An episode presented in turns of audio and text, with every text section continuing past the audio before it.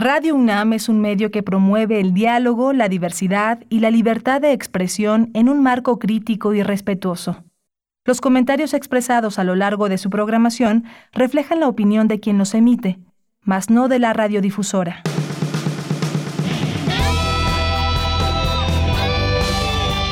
Prisma RU. Relatamos al mundo.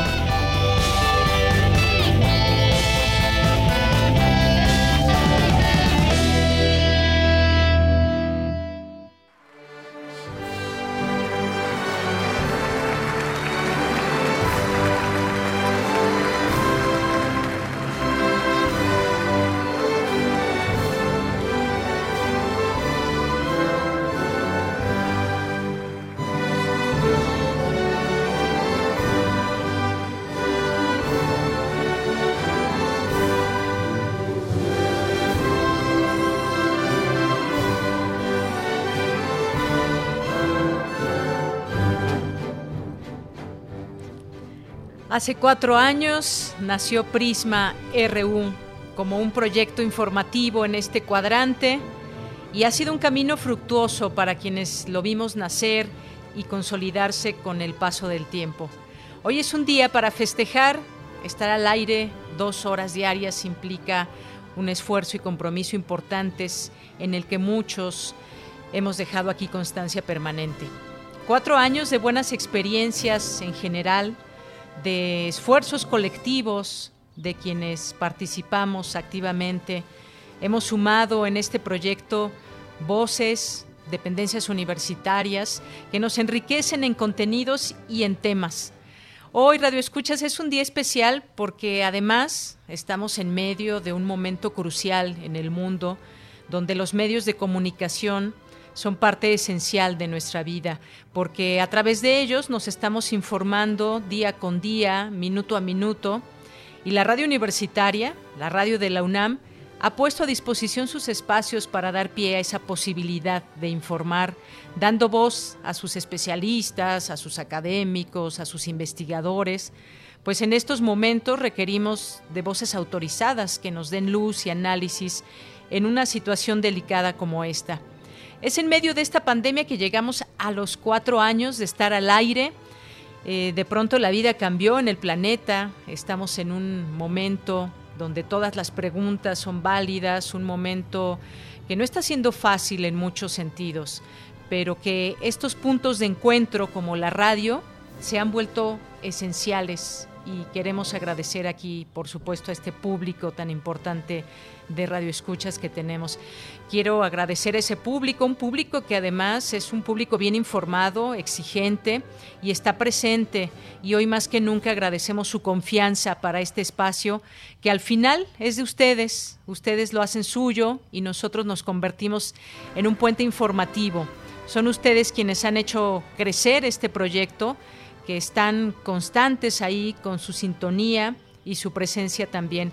Así que hoy, sin más preámbulo, agradezco a quienes comparten este entusiasmo y este momento al que hemos llegado. Eh, hoy a quienes Prisma RU también les ha demostrado que vale la pena subirse a este barco informativo, que tiene un rumbo claro, que tiene un gran sentido de ser. A todos ellos, los que se suman, agradezco ese interés por hacer suyo este espacio. Gracias también a quienes dieron luz a este proyecto y gracias a quien nos ha dado la oportunidad de seguir al aire, permitiéndonos entregar nuestro esfuerzo cotidiano. Benito Taibo, muchas gracias. En un momento estaremos platicando contigo.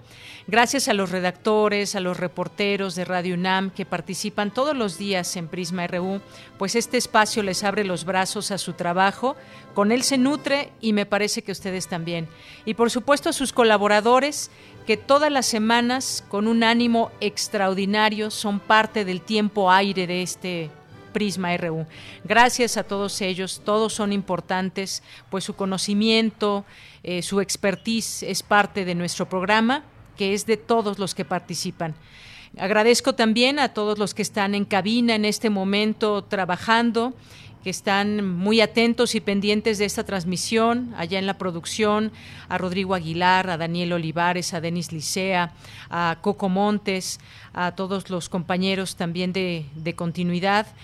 Y yo soy de Yanira Morán, a nombre de todo el equipo que habremos de mencionar a todos en esta transmisión, a nombre de todos ellos, comenzamos. Y comenzamos con mucho gusto en este, en este día tenemos también mucho que platicarles porque es un día que también va a ser un programa especial, pero con información también que queremos y que consideramos que es importante para todos ustedes y que pues estos espacios han servido, como decía, de ese puente que nos une entre la voz de nuestra universidad y todos ustedes.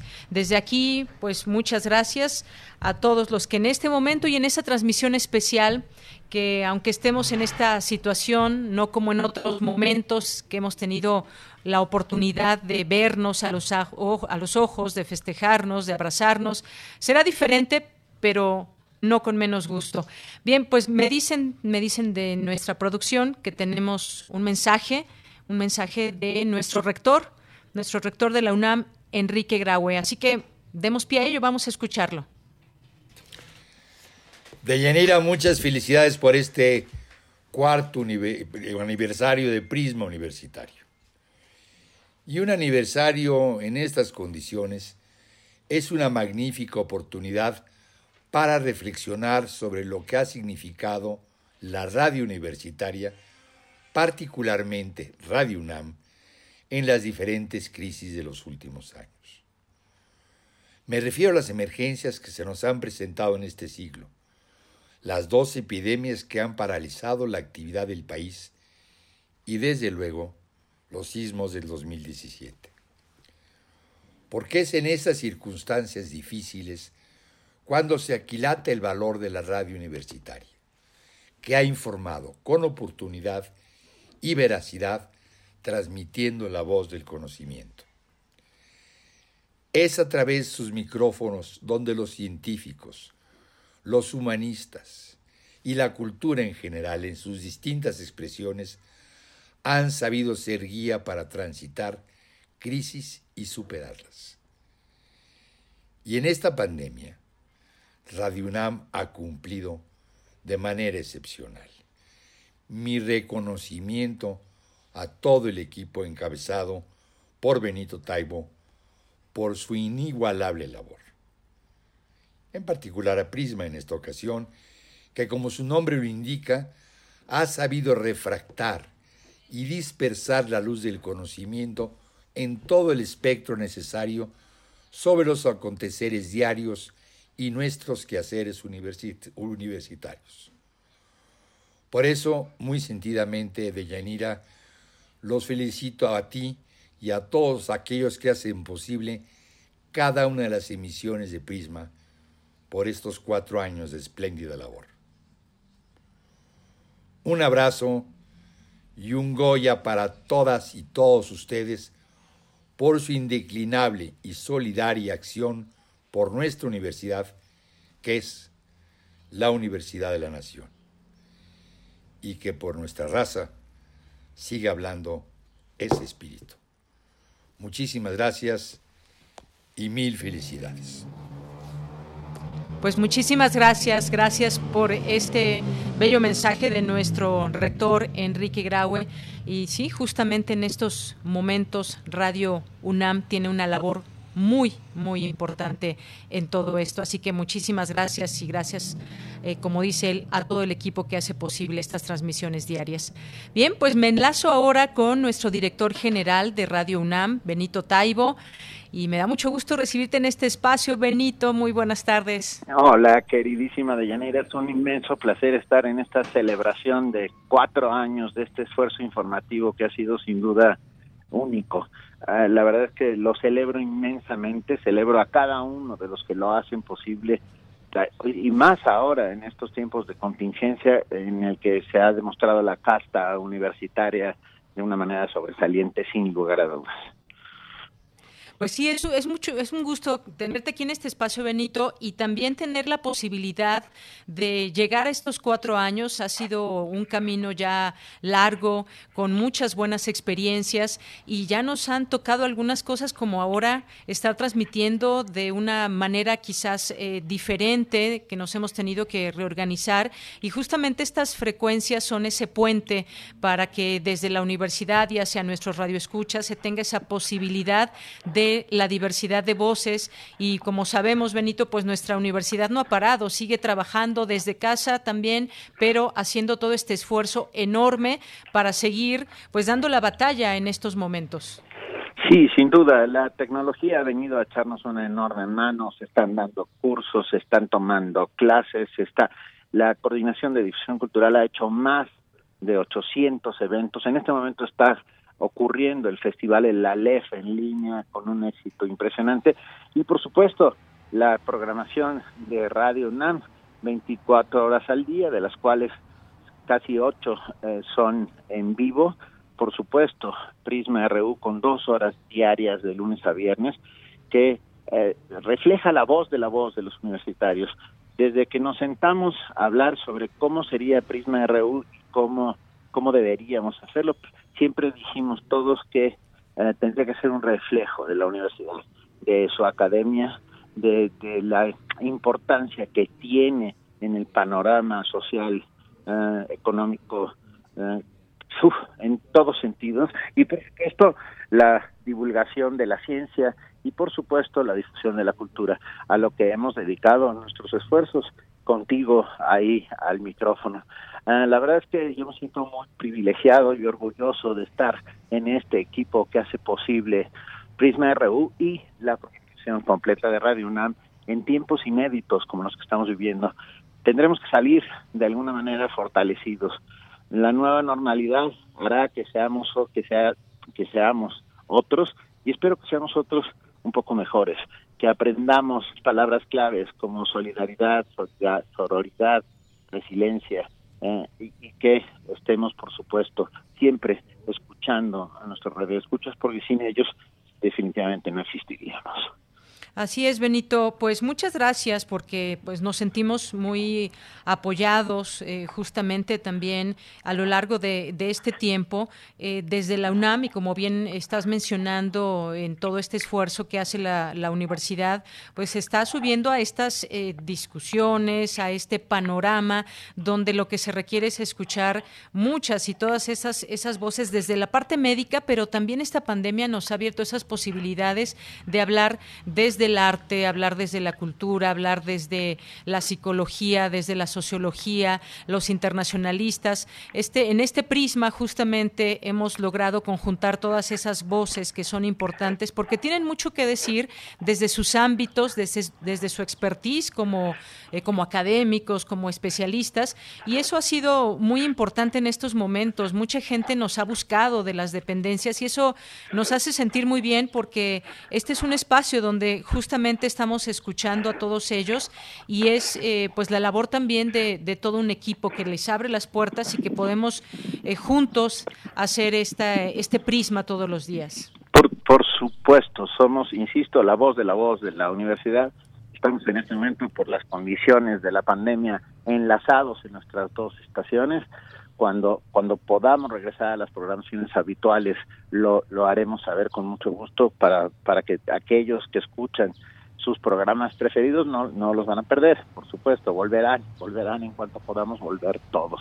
Por lo pronto eh, de verdad un abrazo inmenso a todo el equipo. No voy a mencionar todos porque pero pero bueno ustedes al final supongo que dirán los nombres de todos los que hacen posible Prisma RU yo les mando un inmenso abrazo a las a la distancia y les agradezco inmensamente el enorme esfuerzo que han realizado en estos tiempos, insisto, inéditos, pero también la respuesta de la universidad ha sido inédita y hay que celebrarla. Me sumo al Goya de nuestro señor rector, el doctor Enrique Graue, y de nuestro coordinador de difusión cultural, el doctor Jorge Volpi. Muy bien, pues también nosotros nos sumamos a esa Goya, por supuesto. Muchas gracias, Benito Taibo, gracias por estas palabras, por hacer, eh, hacer este acompañamiento también en estos, en estos momentos y en este Prisma RU. Muchas gracias. Bravo. Y un abrazo, un abrazo. Un abrazo, querida. Y un abrazo por mañana también. Gracias. Hasta luego. Hasta luego. Hasta luego. Bueno, pues Benito Taibo, nuestro director general de Radio UNAM. Y pues seguimos, la verdad es que es un día yo creo que de agradecer a todas las personas que hacen posible esto y yo me centro también mucho en las audiencias porque además tenemos un defensor de radio y TV UNAM, el maestro Guillermo Montemayor, que siempre ha estado desde que inició su gestión muy atento a lo que el público dice, a lo que el público pide, cuáles son sus inquietudes y la verdad es que también para nosotros aquí en Prisma RU tienen un lugar muy importante. Eh, todos los días nos comunicamos con esa audiencia.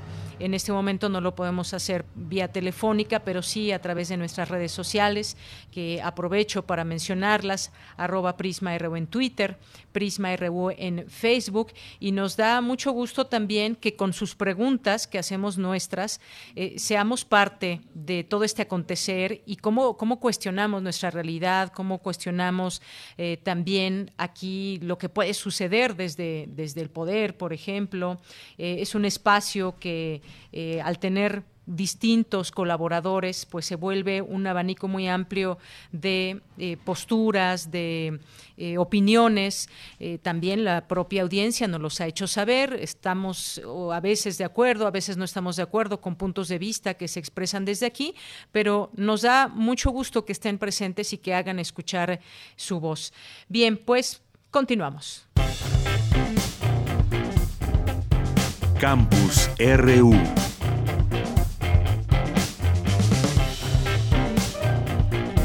Bien, y esta es una sección que nos acompaña también de manera cotidiana nuestro campus RU, nuestro campus universitario, donde echamos una mirada en esta sección a lo que sucede desde nuestra universidad, desde sus distintos campus universitarios y dependencias, lo que están haciendo desde los laboratorios. Hemos llegado y nos hemos metido también a muchos lugares para traer esa, esas voces y esos proyectos tan importantes que desarrolla nuestra universidad universidad en todos los ámbitos. Y en este espacio también, a partir de que comenzó esta pandemia, desde que eh, se empezó a reunir esta comisión importante para hablar del tema desde nuestra universidad, desde nuestra universidad, no hemos soltado esa parte informativa para conocer lo que dice esta comisión, pero también para, para escuchar y traerles en este espacio lo que están diciendo nuestras autoridades.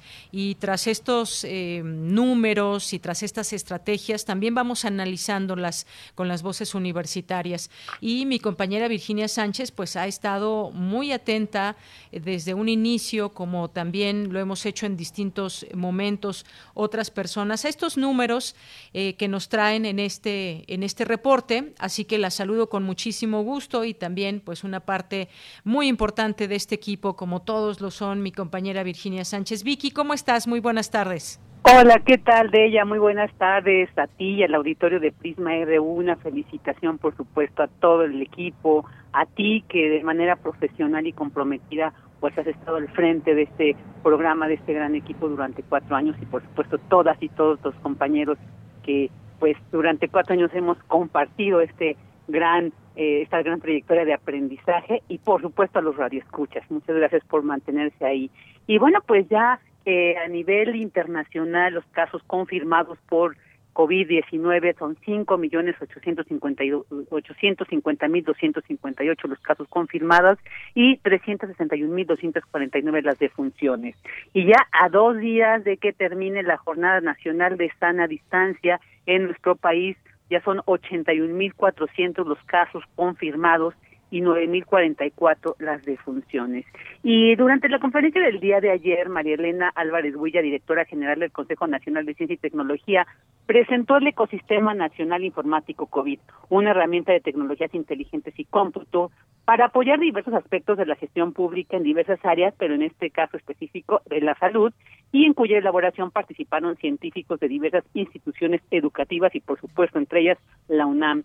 Este esta herramienta pues contiene cinco ejes de investigación, los cuales escucharemos precisamente la voz de la directora Álvarez Luis. Escuchemos. Generamos un repositorio de datos y de investigaciones científicas sobre esta enfermedad que está disponible para todo el mundo. También hicimos una integración, curaduría y análisis de datos, todo esto en una colaboración muy estrecha con la Secretaría de Salud. El tercer eje es la modelación, la dinámica. Esta enfermedad es una enfermedad contagiosa que presenta una dinámica que depende de aspectos muy complejos y a pesar de que los modelos nunca pueden reificar la realidad, nunca pueden ser la realidad, sí son instrumentos muy útiles y lo han sido en esta gestión para poder ir pronosticando cómo van evolucionando estos picos epidémicos en las diferentes regiones del país. El cuarto eje es la integración de tableros de información y herramientas y el quinto eje consiste en análisis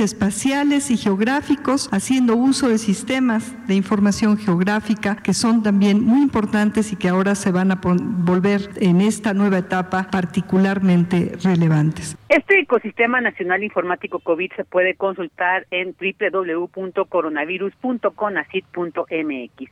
Y por su parte, durante la conferencia matutina el de este día, el director general del IMSS, Zoe Robledo, informó que 15.398 empresas de sectores esenciales se han registrado en la plataforma electrónica, donde bajo protesta de decir verdad aseguran cumplir con los protocolos de seguridad sanitaria para reabrir actividades el lunes. Sin embargo, Robledo aseguró que el proceso de validación será el que determine qué empresas podrán retomar sus actividades y este estará sujeto al semáforo epidemiológico. En tanto, el secretario de Educación Pública, Esteban Moctezuma Barragán, señaló que al terminar la estrategia Aprende en Casa se transformará durante el receso escolar en verano divertido, el cual contemplará programas formativos y lúdicos. Asimismo, aseguró se regresará a clases solamente cuando el semáforo sanitario esté en verde y se integrarán nueve intervenciones que aseguren el bienestar de la seguridad escolar. Escuchemos estas nueve intervenciones. Primero, la activación de los comités participativos de salud escolar que se establecieron antes de salir al receso. En segundo lugar, garantizar el acceso a agua y jabón o gel en todas las escuelas de México. Tercero, el cuidado es algo muy importante de maestras y maestros en grupo de riesgo. Cuarto, el uso de cubrebocas o pañuelos. Quinto, la sana distancia que se ejercerá en las entradas y las salidas, en los recreos que serán escalonados, en lugares fijos asignados para los alumnos y en una asistencia alternada a la escuela. Sexto, maximizar el uso de espacios abiertos Séptimo, suspensión de cualquier tipo de ceremonias o reuniones. Octavo, la detección temprana. Esto quiere decir, por ejemplo, que con un solo enfermo en la escuela, eh, pues eh, se volvería a cerrar. Y noveno, el apoyo socioemocional para docentes y estudiantes. También dijo que el calendario escolar que se está proponiendo para cuando el semáforo esté en verde, pues el regreso a preescolar, primaria y secundaria tiene como fecha referencial el lunes 10 de agosto. Se iniciará con un curso remedial de nivelación que durará tres semanas con asistencia alternada, donde se realizará una evaluación diagnóstica para revisar el nivel de aprovechamiento y posibles rezagos, en el aprendizaje de cada niña y niño. Y también, pues hace unos momentos, la jefa de gobierno capitalino, Claudia Sheinbaum, informó que la siguiente semana seguiremos en la Ciudad de México en semáforo rojo, por lo que siguen las medidas de sana distancia, no salir en la medida de lo posible y si es necesario salir, hacerlo con todas las medidas higiénicas. Esto hasta que se informen los cambios en este semáforo epidemiológico. De ella, este es mi reporte y nuevamente un abrazo para ti y para todas y todos que formamos parte de Prisma R. Claro que sí, Vicky. Muchísimas gracias. Recibo ese abrazo con mucho cariño, con mucho amor. Gracias también a ti y a todo el equipo. Un abrazo. Hasta luego. Hasta luego. Bien, pues sí, esto que menciona mi compañera Vicky eh, del regreso a clases, cómo va a ser, es una de las muchas preguntas también que tenemos, cómo va a ser este proceso para los niños y cómo va a ser este proceso de regreso eh, en esta llamada nueva normalidad, cómo será esa normalidad ahora en, en las aulas, esa relación entre el personal que trabaja también en una escuela. Tentativamente se ha planteado el lunes 10 de agosto, esto todo dependerá también, dependerá del eh, semáforo en qué color se encuentra y hasta que no esté en verde podrán regresar a clases, así lo dijo el secretario de Educación Pública Esteban Moctezuma Barragán en una conferencia con el presidente López Obrador por la mañana. Regreso a clases de manera escalonada y con fechas de referencia para incorporarse esta eh, nueva normalidad en materia educativa. Así que seguiremos tocando este tema también a través de este espacio con los especialistas de la UNAM en temas de educación, cómo ha sido todo este replanteamiento y cómo, cómo vendrán las cosas.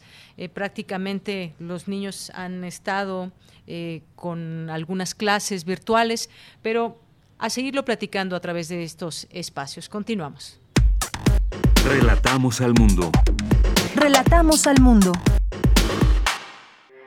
Porque tu opinión es importante, síguenos en nuestras redes sociales, en Facebook como Prisma RU y en Twitter como arroba PrismaRU.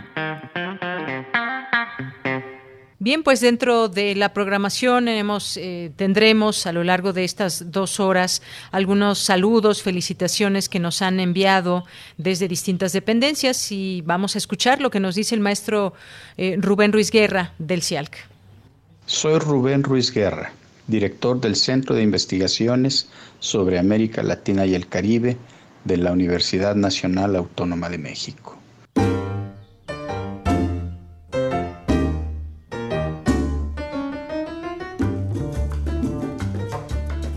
Expreso por este medio una calurosa felicitación, una sentida felicitación a quienes hacen posible Prisma RU, un noticiero inteligente, sensible, con curiosidad intelectual, pero sobre todo con una enorme libertad para aquellos que participamos en él.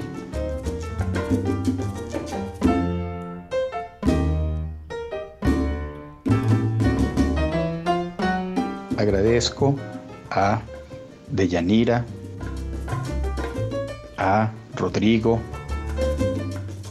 a Ruth por el espacio que nos han abierto a muchos universitarios. Creo, no creo, estoy convencido de que Prisma RU es un espacio que pone muy en alto el nombre de Radio Universidad Nacional Autónoma de México. Felicitaciones al equipo y al director Benito Taibo.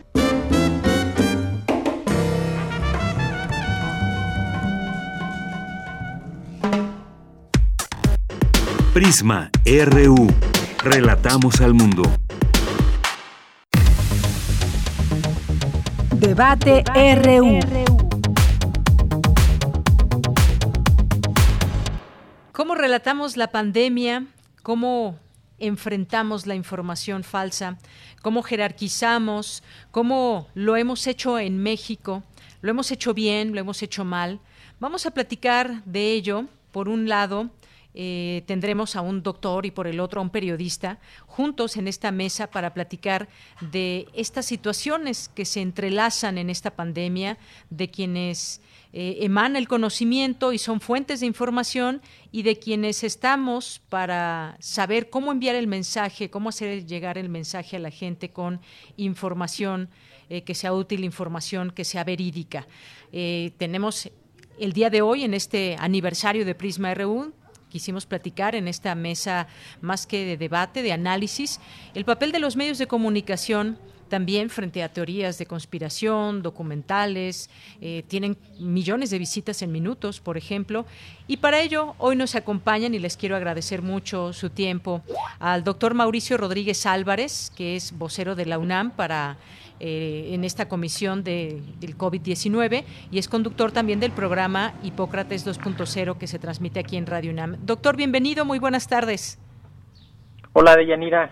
Muy buenas tardes. Muchísimas gracias por invitarme y pues primero felicitar a todo el equipo de Prisma RU que hace este espacio desde hace cuatro años. Una gran labor. Muchas felicidades a todos, a Ruth, a todo tu equipo y pues por supuesto a ti que los que los llevas por buena por buen camino. ¿eh? Muchas felicidades. Pues muchas gracias, doctor. Y por la otra tengo también a Ernesto Núñez Albarrán, que es periodista y es analista político, participa y ha participado en distintos medios de comunicación, actualmente como en pie de página o en Aristegui Noticias. Ernesto, ¿cómo estás? Qué gusto saludarte. ¿Qué tal? Buenas tardes, Deyanira. Eh, buenas tardes al doctor y igualmente felicidades por estos cuatro años y que sean muchos años más. Muchas gracias, Ernesto. Pues eh, vamos a entrar en materia. Eh, yo les preguntaría, inicio con esto, ¿cómo ha sido este trabajo? lanzaba yo algunas preguntas al inicio de esta mesa. Eh, si lo hemos hecho bien o no lo hemos hecho bien, qué nos ha faltado, nos tomó por, por sorpresa todo esto que está sucediendo en el mundo y tenemos muchas preguntas en el aire, muchas de ellas que no logran todavía tener una respuesta, como cuándo llegará la vacuna, no tenemos una fecha exacta, por ejemplo, pero ¿cómo ha sido este trabajo también donde eh, las fuentes eh, se relacionan también pues con todas estas eh, personas que formamos los medios de comunicación. Desde tu punto de vista, doctor, ¿cómo ha sido esta integración en estos momentos? Pues mira, quizá yo destacaría dos, dos ideas iniciales. Lo primero es que nos ha puesto esta pandemia un reto muy importante con, con dos cosas. Lo primero, pues saber comunicar, ¿no? En particular, saber comunicar ciencia, saber comunicar riesgos, saber comunicar información útil. Esa, toda esa, esa parte ha sido un reto. Y el otro, propiamente, es tener que comunicar. o sea, tener contenidos eh, sólidos, con base científica, con utilidad social, que tengan impacto en el transcurso de la, de la epidemia. Y justamente mezclar esas dos eh, ingredientes pues no, no ha sido tarea sencilla, no, no todos lo han logrado eh, porque pues algunos no sabían comunicar ciencia, algunos no sabían comunicar riesgos, algunos no tenían un científico cercano, eh, y, lo otro es que la información ha ido evolucionando, la información ha ido cambiando incluso al grado de parecer en algunas veces contradictoria, pero todos hemos tenido que ir adaptando el discurso. Me parece que ha sido unos meses muy intensos de, de tener un discurso muy maleable, susceptible de cambio, que pues que también que ha ido encontrando espacios y ha ido encontrando puertas cerradas también. Creo que ha servido para, para saber y para identificar todo eso. Esa, esa sería como una primera idea que dejo ahí. Muchas gracias, eh, doctor.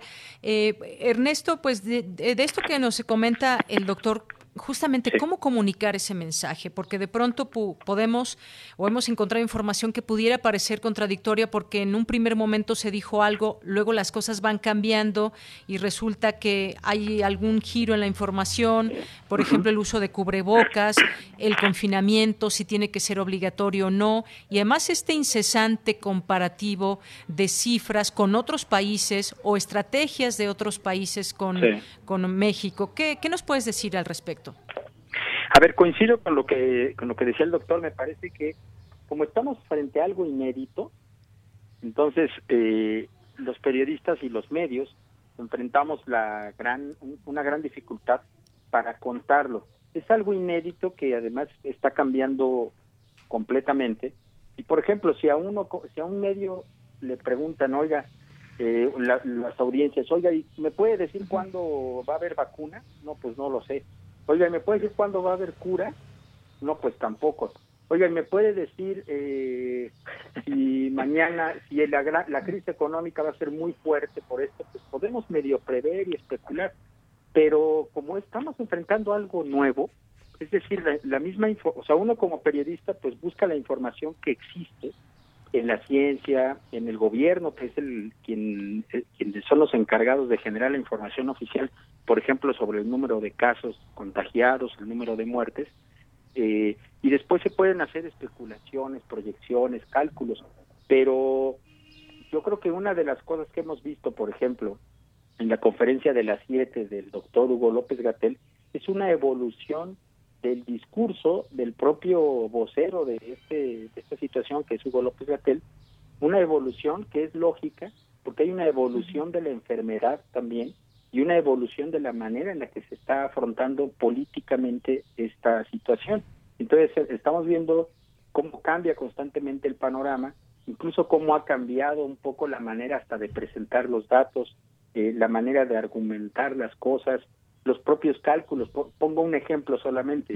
El doctor Hugo López Gatel nos decía a finales de abril, cuando entramos a la fase 3, que él calculaba que el mayor punto de contagio se daría entre el 6 y el 8 de mayo, ¿te acuerdas? Pues el mayor punto de contagio no fue el 6-8 de mayo, fue la semana pasada. La semana pasada, uno viendo los propios datos de la Secretaría de Salud, podía darse cuenta que había un registro de más de 20 mil casos y más de 2 mil muertes en una semana. ¿Esto qué quiere decir? Que en una sola semana se acumularon el mismo número de casos de lo que se había acumulado en casi dos meses de, pandemia. Es decir, esto te habla de una situación muy cambiante en la que incluso la propia ciencia está, está siendo rebasada por la evolución de la enfermedad. Eh, los cálculos científicos de pronto no, no, no corresponden, es imposible exigirle a un científico que nos diga exactamente cuándo va a acabar, porque yo creo que, que, como estamos ante algo nuevo, pues estamos viendo, eh, incluso yo supongo que la epidemiología en esta, a partir de esto que está ocurriendo, tendrá muchísimos conocimientos y, aprenderá muchísimo de la evolución de un virus que no se había presentado. Entonces, para los medios el reto está siendo en cómo comunicar esto que está cambiando. Es un blanco móvil. Cada día que uno hace un reportaje sobre esto es una instantánea que refleja lo de ese día. Pero no podemos pretender explicar toda la situación porque al día siguiente esa realidad cambió por completo.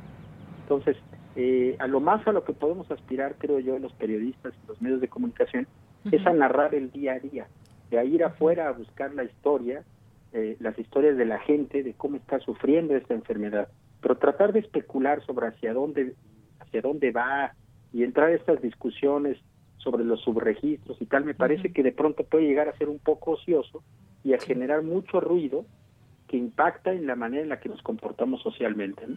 Así es, Ernesto. Yo coincido contigo en esto de narrar el día a día, que es lo que nos correspondería. También, por supuesto, hacer preguntas. Me parecen positivos estos ejercicios también que se dan en estas conferencias por la tarde con el doctor Hugo López Gatel y un equipo que él va presentándonos poco a poco eh, distintas personajes, de doctores que están siendo voz importante en estos momentos. Y algo muy importante, no especular, porque tanto le hacemos daño a la sociedad a la que va dirigir este mensaje, como también incluso a todo ese equipo de personas, no solamente los que están trabajando en el gobierno federal, me pongo a pensar también en todo el trabajo que se hace desde las universidades, el trabajo que está realizando propiamente nuestra universidad y de pronto encontrarnos con preguntas como, pues, ¿cuántos muertos va a haber al final de esta, de esta enfermedad, de esta pandemia? Me parece ocioso, me parece, eh, pues, terrible tratar de indagar entre ese tipo de datos. No sé qué piense usted, doctor, eh, qué pienses tú, doctor, ¿dónde buscar y encontrar las respuestas adecuadas? Pues mira, creo que ahí diste al clavo en algo muy relevante. Eh, los medios tienen una necesidad de buscar contenidos diferenciadores, ¿no? Que los distingan, que atraigan a los a las audiencias, que les den clics, que les den este pues que les den ratings y eso. Entonces, en esa búsqueda de contenidos diferenciadores, justamente cuando todos estamos hablando de un mismo tema, encontrar contenidos diferenciadores es muy complejo, no cualquiera lo logra. Y ahí se corren riesgos, ¿no? Quiero poner algunos ejemplos muy concretos. Por ejemplo, eh, de pronto darle más peso del que se merece a lo de la hidroxicloroquina porque un medio que vio un artículo que no supo leer completamente bien desde el punto de vista técnico, pero sale con una nota diferenciadora de que la cloroquina sirve, ¿no? O un medio que está eh, que leyó un artículo donde dice que encontraron al material genético del virus en un gato, pero que todavía no sabemos qué onda, pero él ya lo pone como que la transmisión en los gatos, ¿no? Este, igual lo de la mortalidad, el, el asunto de plantear la mortalidad como que se oculta información, como que no se sabe qué está pasando y tal, pues también justamente deriva en desconfianza de la gente y, y, todo proviene justamente de una lectura que se está haciendo de forma equivocada de una situación técnica que pues si no se hace correctamente se siembra esa duda, esa desconfianza y, y cuando se van acumulando todas estas dudas, desconfianzas y todos estamos en el mismo tema tanto tiempo, pues eso es desgastante. O sea, ahorita ya hay unas cosas que ya, este, pues ya yo ya me cansé de leer a tantos expertos en epidemiología y virología todos los días en todas las, columnas, las notas, ¿no? Este, y, porque es un solo tema. Ahorita estamos en ese tema y pues no sé, o sea, me parece que ese e, eso de buscar contenidos tiene muchos riesgos y se tiene que tratar con absoluta seriedad, ¿no? Claro, y no te enferma, ¿No te enferma un poco, doctor, de pronto leer a, especialistas que en realidad no son especialistas? No, exacto. O sea, gente que tiene que escribir cada semana una columna porque de eso le pagan. Y entonces tiene que opinar desde lo que sepa o no sepa al respecto. Y entonces ves de pronto unas pifias que dices que, que, que, ese es el otro punto que me, me parece importante poner sobre la mesa no, no hay tiempo de estar corrigiéndoles y atendiéndoles sus errores. Y, y a ver, no es que aquí dijiste esto y es que aquí confundiste este término con este otro, ¿no? O sea, por ejemplo, lo de la mortalidad y la letalidad, ¿qué cosa? O sea, y que todo el mundo está confundido de que entonces dónde están los muertos escondidos, porque no les queda claro cómo se registran las defunciones en este país, punto.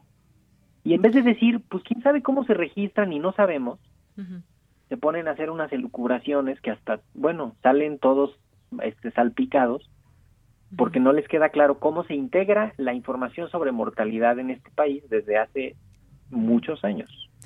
Así es, doctor. Muchas gracias. Eh, pues yo creo que de todo esto también estamos aprendiendo como eh, medios de comunicación, cómo debemos o por dónde debemos ir en esta información.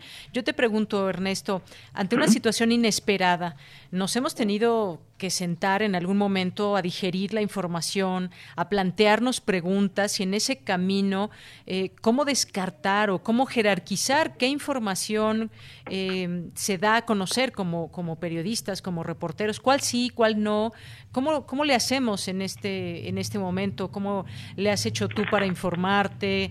Eh, ¿Qué es lo que has visto también en el trabajo de nuestros colegas periodistas?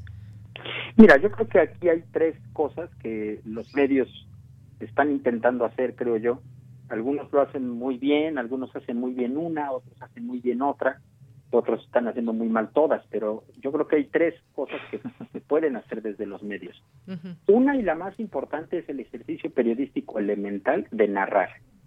Esto que te decía, a mí lo que más me gusta leer, la verdad, de, acerca del coronavirus, es cuando un reportero va y se se va a una sala de espera de un hospital a hablar con las, los familiares que están esperando que les den noticias, eh, las crónicas de la gente que tiene que estar afuera porque si no se muere de hambre, porque no puede quedarse en casa, eh, las crónicas alrededor de cómo está impactando nuestra vida cotidiana, el encierro. A mí esos relatos me parecen, creo yo, que son buenos porque uno puede eh, identificarse en ellos, puede conocer historias, puede, puede entender al otro, puedo entender por qué hay gente que está teniendo que salir a trabajar, hay barrenderos barriendo nuestras avenidas y nuestras calles, hay testimonios de enfermeras, de doctores, de gente que está viendo toda la industria de alimentos, porque este país no se puede quedar sin alimentos. En fin, esos relatos cotidianos a mí me parece lo más constructivo. Luego hay otra faceta de la información que es la explicación que me parece que también es muy constructiva y en esa se tiene que ser muy responsable, porque hay que ir con los médicos y con los científicos a que nos expliquen esto a nosotros como periodistas, para nosotros entenderlo a cabalidad y poderlo a su vez explicar a los demás. Somos una especie de intermediarios entre la ciencia y el gran público, las grandes audiencias. La labor de explicar me parece que es algo en lo que todavía debemos de avanzar mucho más en México, de tener un periodismo especializado en ciencia mucho más avanzado, con muchos más recursos, eh, con mayor capacitación a la gente, en fin, incluso que se enseñe desde las aulas, ¿no? En, la Facultad de Ciencias Políticas eh, debería haber una, una, por ejemplo, donde yo me formé, ¿no? Donde se forman muchos periodistas y en general en, las escuelas de periodismo debería de haber a partir de lo que estamos viviendo hoy una, un curso mucho más intensivo de periodismo científico, por ejemplo, o un contacto mayor con esta rama del, del, periodismo, ¿no? Eh, y finalmente está la parte de la revelación, es decir, el periodismo de investigación que está buscando las cosas que están ocurriendo mal. Y yo, yo creo que ahí es una parte muy delicada. Esta parte, por ejemplo, de, estar, de investigar el subregistro. ¿Es socialmente útil investigar el subregistro de, de casos? Me parece que sí. ¿Es socialmente útil decirle al gobierno, oye, aquí a lo mejor te estás equivocando, oye, cuidado con esto, esto es contradictorio con lo que tú mismo dijiste hace una semana, en fin, ese periodismo de indagatoria me parece que también es muy necesario en estos tiempos, pero ojo, creo que ahí es donde tenemos que ser todavía mucho más profesionales. Si nosotros vamos a cuestionar la compra de unos ventiladores, tenemos que tener todos los pelos de la burra en la mano. Si nosotros vamos a cuestionar que se le dé un contrato al hijo de Manuel Bardet, porque además vendió unos ventiladores carísimos al IMSS, y vamos a hacer esa revelación que es propia del periodismo de investigación, hay que hacerlo, pero hay que hacerlo muy bien, hay que hacerlo con todos los documentos y no podemos ahí fallar como medios, porque estamos además envueltos en una dinámica de las redes sociales donde es muy fácil descalificar al periodismo profesional y a los medios de comunicación. Entonces los medios hoy en día tienen una enorme responsabilidad porque están en una situación muy delicada. Están jugando la credibilidad, creo yo, en estos momentos, entre, ante esta situación de la pandemia, entonces vale mucho la pena eh, ser muy profesionales. Pero yo lo resumiría en esas tres cosas de Yanira. Explicar, perdón, relatar, explicar y revelar o indagar. ¿no? Yo creo que esas tres facetas es en las que deberían de estar los medios. Creo que muchos medios andan en esto. Eh, insisto, algunas veces se hacen muy bien, algunas veces se ha fallado, pero yo creo que serían en este momento las tres grandes obligaciones del periodismo frente a esta crisis sanitaria y frente a esta situación social que se está generando.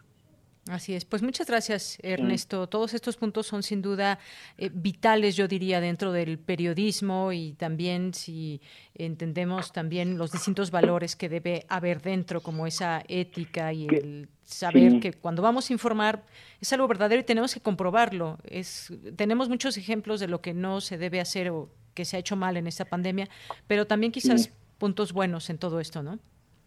Y que quizá de Yanira me, me, gustaría aportar a propósito de estos tres puntos fundamentales que destaca Ernesto.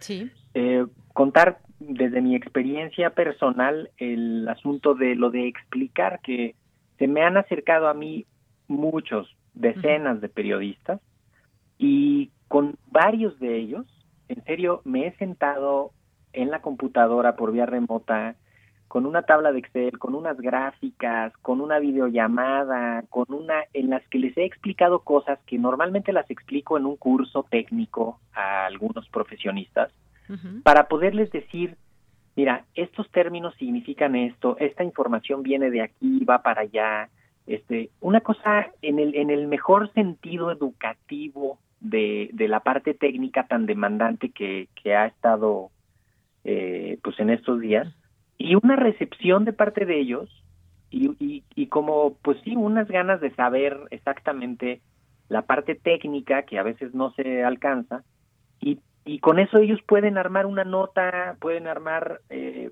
otros contenidos que, que han resultado en cosas muy útiles no me parece que sí ha habido este acercamiento entre entre la parte técnica de los científicos, de todas las disciplinas involucradas, y los periodistas, ¿no? O sea, desde que un periodista te mande una, un mensaje directo y te pregunte, oye, este, es que este término, ¿qué onda? ¿no? o, o, este dato de dónde sale, y entonces le dices, bueno, es que hay que fijarse y hay que ver, y mejor compárenlo contra esto y no contra esto. Creo que esa retroalimentación, cuando menos ya sembró algo, que nos va a dar frutos en, en los siguientes meses muy padres, muy, muy útiles para la comunicación del conocimiento. Sí, seguramente. Y ya nos queda poco tiempo, pero me gustaría un comentario de parte de los dos respecto a, eh, pues, cómo ¿Cómo evitamos que la gente crea mentiras? Tenemos nosotros un público radio escucha que en este momento nos sintoniza y que también está ligado a redes sociales, como cualquier persona eh, que tiene acceso a los medios de comunicación y sobre todo me refiero a las redes, a los videos, a los canales de videos y demás. Y hemos visto que muchas de las fake news, de las noticias falsas, pues han tenido mucho éxito. ¿A qué me refiero con éxito? Eh, en el menor de los casos las hacen virales y nos gustaría que no las crean, pero en el peor de los casos la gente las cree y de pronto entre remedios caseros contra el coronavirus o de que es un virus que se creó y que se dejó por ahí en el aire en Wuhan, China o que distintas situaciones conspiracionistas que no nos llevan a ningún buen puerto. Me gustaría que nos expliques, doctor, me, me parece que esto es muy importante dejarlo más que claro. Sí, justamente lo que lo que hemos tenido que hacer es construir una respuesta científica sólida, breve, en contraste de eso, ¿no? Entonces, eh, cualquier pregunta de, pues eso, de, oye, es que sí lo hicieron en un laboratorio, tratar de dar ahí una explicación contundente de por qué no lo hicieron en un laboratorio. O sea, no, todos los estudios demuestran que es un virus de la naturaleza, pero también esto de, de, querer creer en lo que la gente quiere creer, ¿eh? También eso es algo que viene desde de, pues, tiempos, yo creo que inmemoriales, este, en los que hay gente que se, que se queda con lo que quiere creer. Y lo importante es identificar y decirles, mira, está bien que tú tengas esta creencia, nada más que te advierto estos riesgos, ¿no? Por ejemplo, todo lo de la automedicación, los remedios caseros, todo eso, yo lo primero que les advierto es, por estar concentrado en hacerte un té de toronja con cáscara de no sé qué y tal, vas a distraerte y vas a perder la atención de estar cuidando la enfermedad correctamente. Entonces, todos los remedios caseros ahorita mejor no. ¿No? Este, y como algunas cosas de, de advertencia de riesgos. También nos ha servido esto para administrar riesgos, identificar riesgos y comunicar riesgos. Y pues eh, con eso, a la hora que ya se ponen los riesgos reales, estas mentiras, estas noticias falsas, ahí a veces se alcanzan a suavizar un poco, pero definitivamente el contacto directo con los científicos, con el conocimiento científico y con las audiencias, creo que es lo que lo que puede ayudar, ¿no? Así es, es el momento de la ciencia. Doctor Ernesto, eh, terminamos contigo, pues, y que quede claro, es un virus de la naturaleza, como nos dice el doctor y como lo dice la ciencia. Eh, estos documentales, estas noticias falsas, de pronto, pues hemos tenido que tal vez luchar contra ellas o también ser eh, partícipes de decir que no se crea esto y que aquí está la otra información, la que podemos verificar y que por eso por eso se va a publicar o por eso se publica. ¿Cómo has enfrentado esto? Pues mira, yo creo que estamos viviendo una evolución de lo que se llamó en 2016 posverdad, después se le llamó el fenómeno de fake news, desinformación, y hoy se le llama infodemia. La posverdad, pues es justo lo que decía el doctor, la gente no cree lo que racionalmente está obligada a pensar, argumentar, reflexionar y a veces hasta, hasta aprender un poco de ciencia o de lo que sea para adquirir un conocimiento. La gente cree lo que le emociona. Entonces, si alguien cree eh, firmemente y está extendida la creencia de que el coronavirus lo inventaron los chinos, revertir ese pensamiento es muy complicado porque ya se instaló en el, eh, como una creencia en el ánimo colectivo, ¿no? Eh, y hoy en día, yo creo que a ver, es muy importante que primero la audiencia, la gente, la gente que nos está escuchando, que cobre conciencia plena de que además de la pandemia estamos viviendo lo que llamó la OMS infodemia. Es decir, la, situación en la que estamos un poco de, de, temor, de incertidumbre frente a un bicho nuevo, ha generado, ha, creado un campo muy fértil para la circulación de fake news.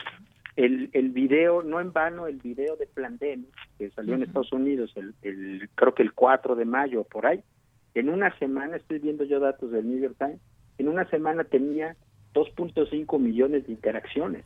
Era el tema del que más se hablaba en las redes sociales, un video donde se hablaba de una supuesta conspiración para crear el coronavirus. A la gente le encantó ver eso porque encontró en esa posverdad, en esa fake news, encontró una explicación que no las que la ciencia y que los gobiernos no le habían dado todavía de que esa la pregunta de dónde salió este virus.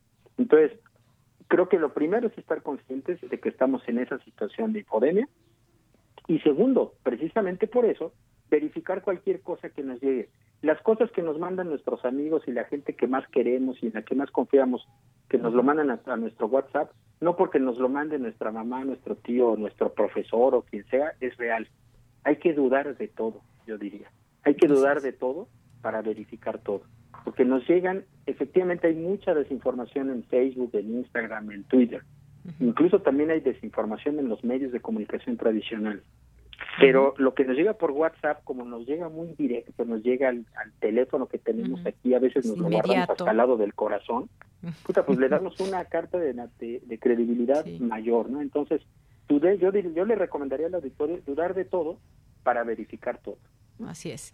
Bien, pues con esto nos quedamos. La verdad es que ha sido muy interesante eh, platicar con ustedes desde estas dos perspectivas, la perspectiva médica, la perspectiva del periodismo. Les agradezco a ambos, doctor Mauricio Rodríguez Álvarez, Ernesto Núñez Albarrán, periodista. Gracias por haber estado con nosotros en este cuarto aniversario y con este tema que me parece que es sumamente importante en estos momentos de la pandemia y de la otra pandemia que es la desinformación. Muchas gracias. Muchísimas gracias, Feliz aniversario. Bueno, pues muchísimas gracias. Un abrazo también para los dos. Continuamos.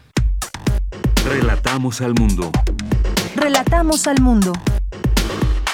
Bien, pues antes de irnos al corte tenemos una felicitación que nos envió nuestro colaborador de literatura, Alejandro Toledo. Hola, soy Alejandro Toledo, escritor y crítico literario.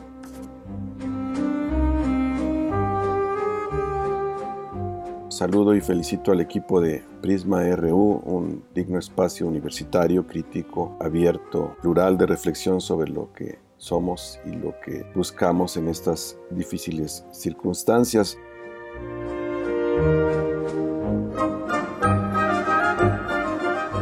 Cito este aforismo de Tolstoy. Somos como piedras que colocadas para formar un arco nos derrumbaríamos si no nos sostenemos unos a otros.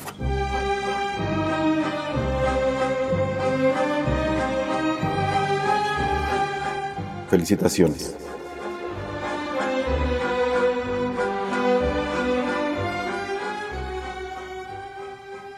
Bien, pues así con ese eco que nos deja Alejandro Toledo. Vamos a ir al corte. La verdad es que nos han llegado muchas felicitaciones. Dudo que podamos darlas a todas el día de hoy, pero bueno, en algunas que han estado en Facebook para regresar a nuestro Twitter. Gracias a Armando Huerta Aguilar, a Margarita Hernández Olivares, a Judy Orozco, eh, a Yolanda Garduño, a todos ustedes. Muchas gracias. Vamos a hacer un corte y regresamos. La sociedad mexicana tiene su modo de vida en ella surgen problemáticas que esperan ser vistas y analizadas por las mismas personas que la conforman. Socialicemos las perspectivas y propongamos soluciones. Radio UNAM y la Escuela Nacional de Trabajo Social te ofrecen un espacio para el diálogo en Vida Cotidiana, Sociedad en Movimiento, con Ángeles Casillas, todos los viernes a las 16 horas por el 96.1 de FM. Al observar nuestras prácticas, comprenderemos el entorno. Radio UNAM, Experiencia Sonora. El rito comienza en el escenario. Los sonidos emergen, deambulan por el recinto, se cuelan en los oídos y estremecen los sentidos. Festival Intersección. los encuentros sonoros de Radio UNAM. Todos los viernes a las 21 horas en vivo desde la sala Julián Carrillo.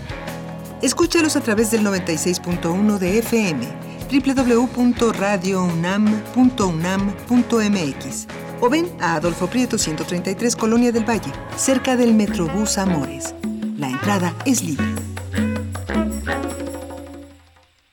Tu derecho a identificarte es esencial. Por eso, tu INE ha trabajado en innovaciones tecnológicas que lo garantizan. Si no recogiste tu INE por la contingencia o la perdiste, como medida temporal podrás tramitar una constancia digital oficial. Tramítala del 25 de mayo al 1 de septiembre en INE.mx. Infórmate en INETEL 800 433 2000. Contamos todas, contamos todos. INE. Son tiempos de contingencia. Hay que quedarse en casa para proteger tu salud y la de todos. Sigue estos sencillos consejos para mantenerte sano. Aliméntate de manera saludable. Limita el consumo de alcohol y de bebidas azucaradas. No fumes. Haz ejercicio. Convive con tu familia. Comparte las labores de la casa. Escucha música, lee y juega con tus hijos. Para más información visita coronavirus.gov.mx. Y quédate en casa. Gobierno de México. La vida está llena de sucesos incomprensibles, maravillosos y misteriosos. Cuando nosotros no le encontramos respuesta, entonces se vuelve un caso para... La araña. Acércate al conocimiento científico y técnico de la mano de especialistas en la serie de divulgación La araña patona. araña patona. Con Juan Manuel Valero. todos los sábados a las 13 horas por el 96.1 de FM. Todo tiene una explicación si la sabemos buscar. Radio UNAM, Experiencia Sonora.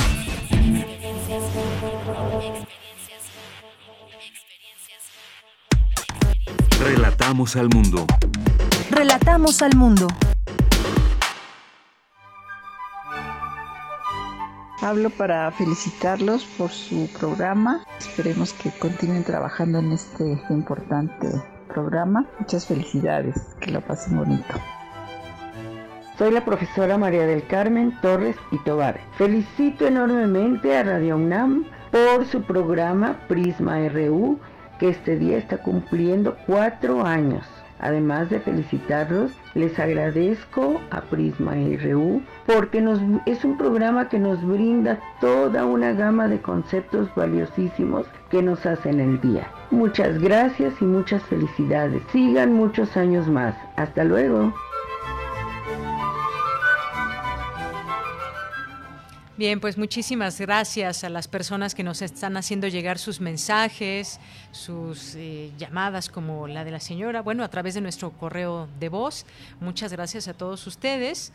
Y pues tenemos aquí más saludos. Eh, Armando Cruz nos dice, buen día, la información errónea de los medios muchas veces no es por errores, sino por una intención de desprestigiar a alguien y coincido con el entrevistado en que la gente busca quien le diga lo que quiere creer, que le ayude a justificar y lo que quiere hacer. Gracias Armando Cruz, uno de nuestros radioescuchas también ha sido a este espacio.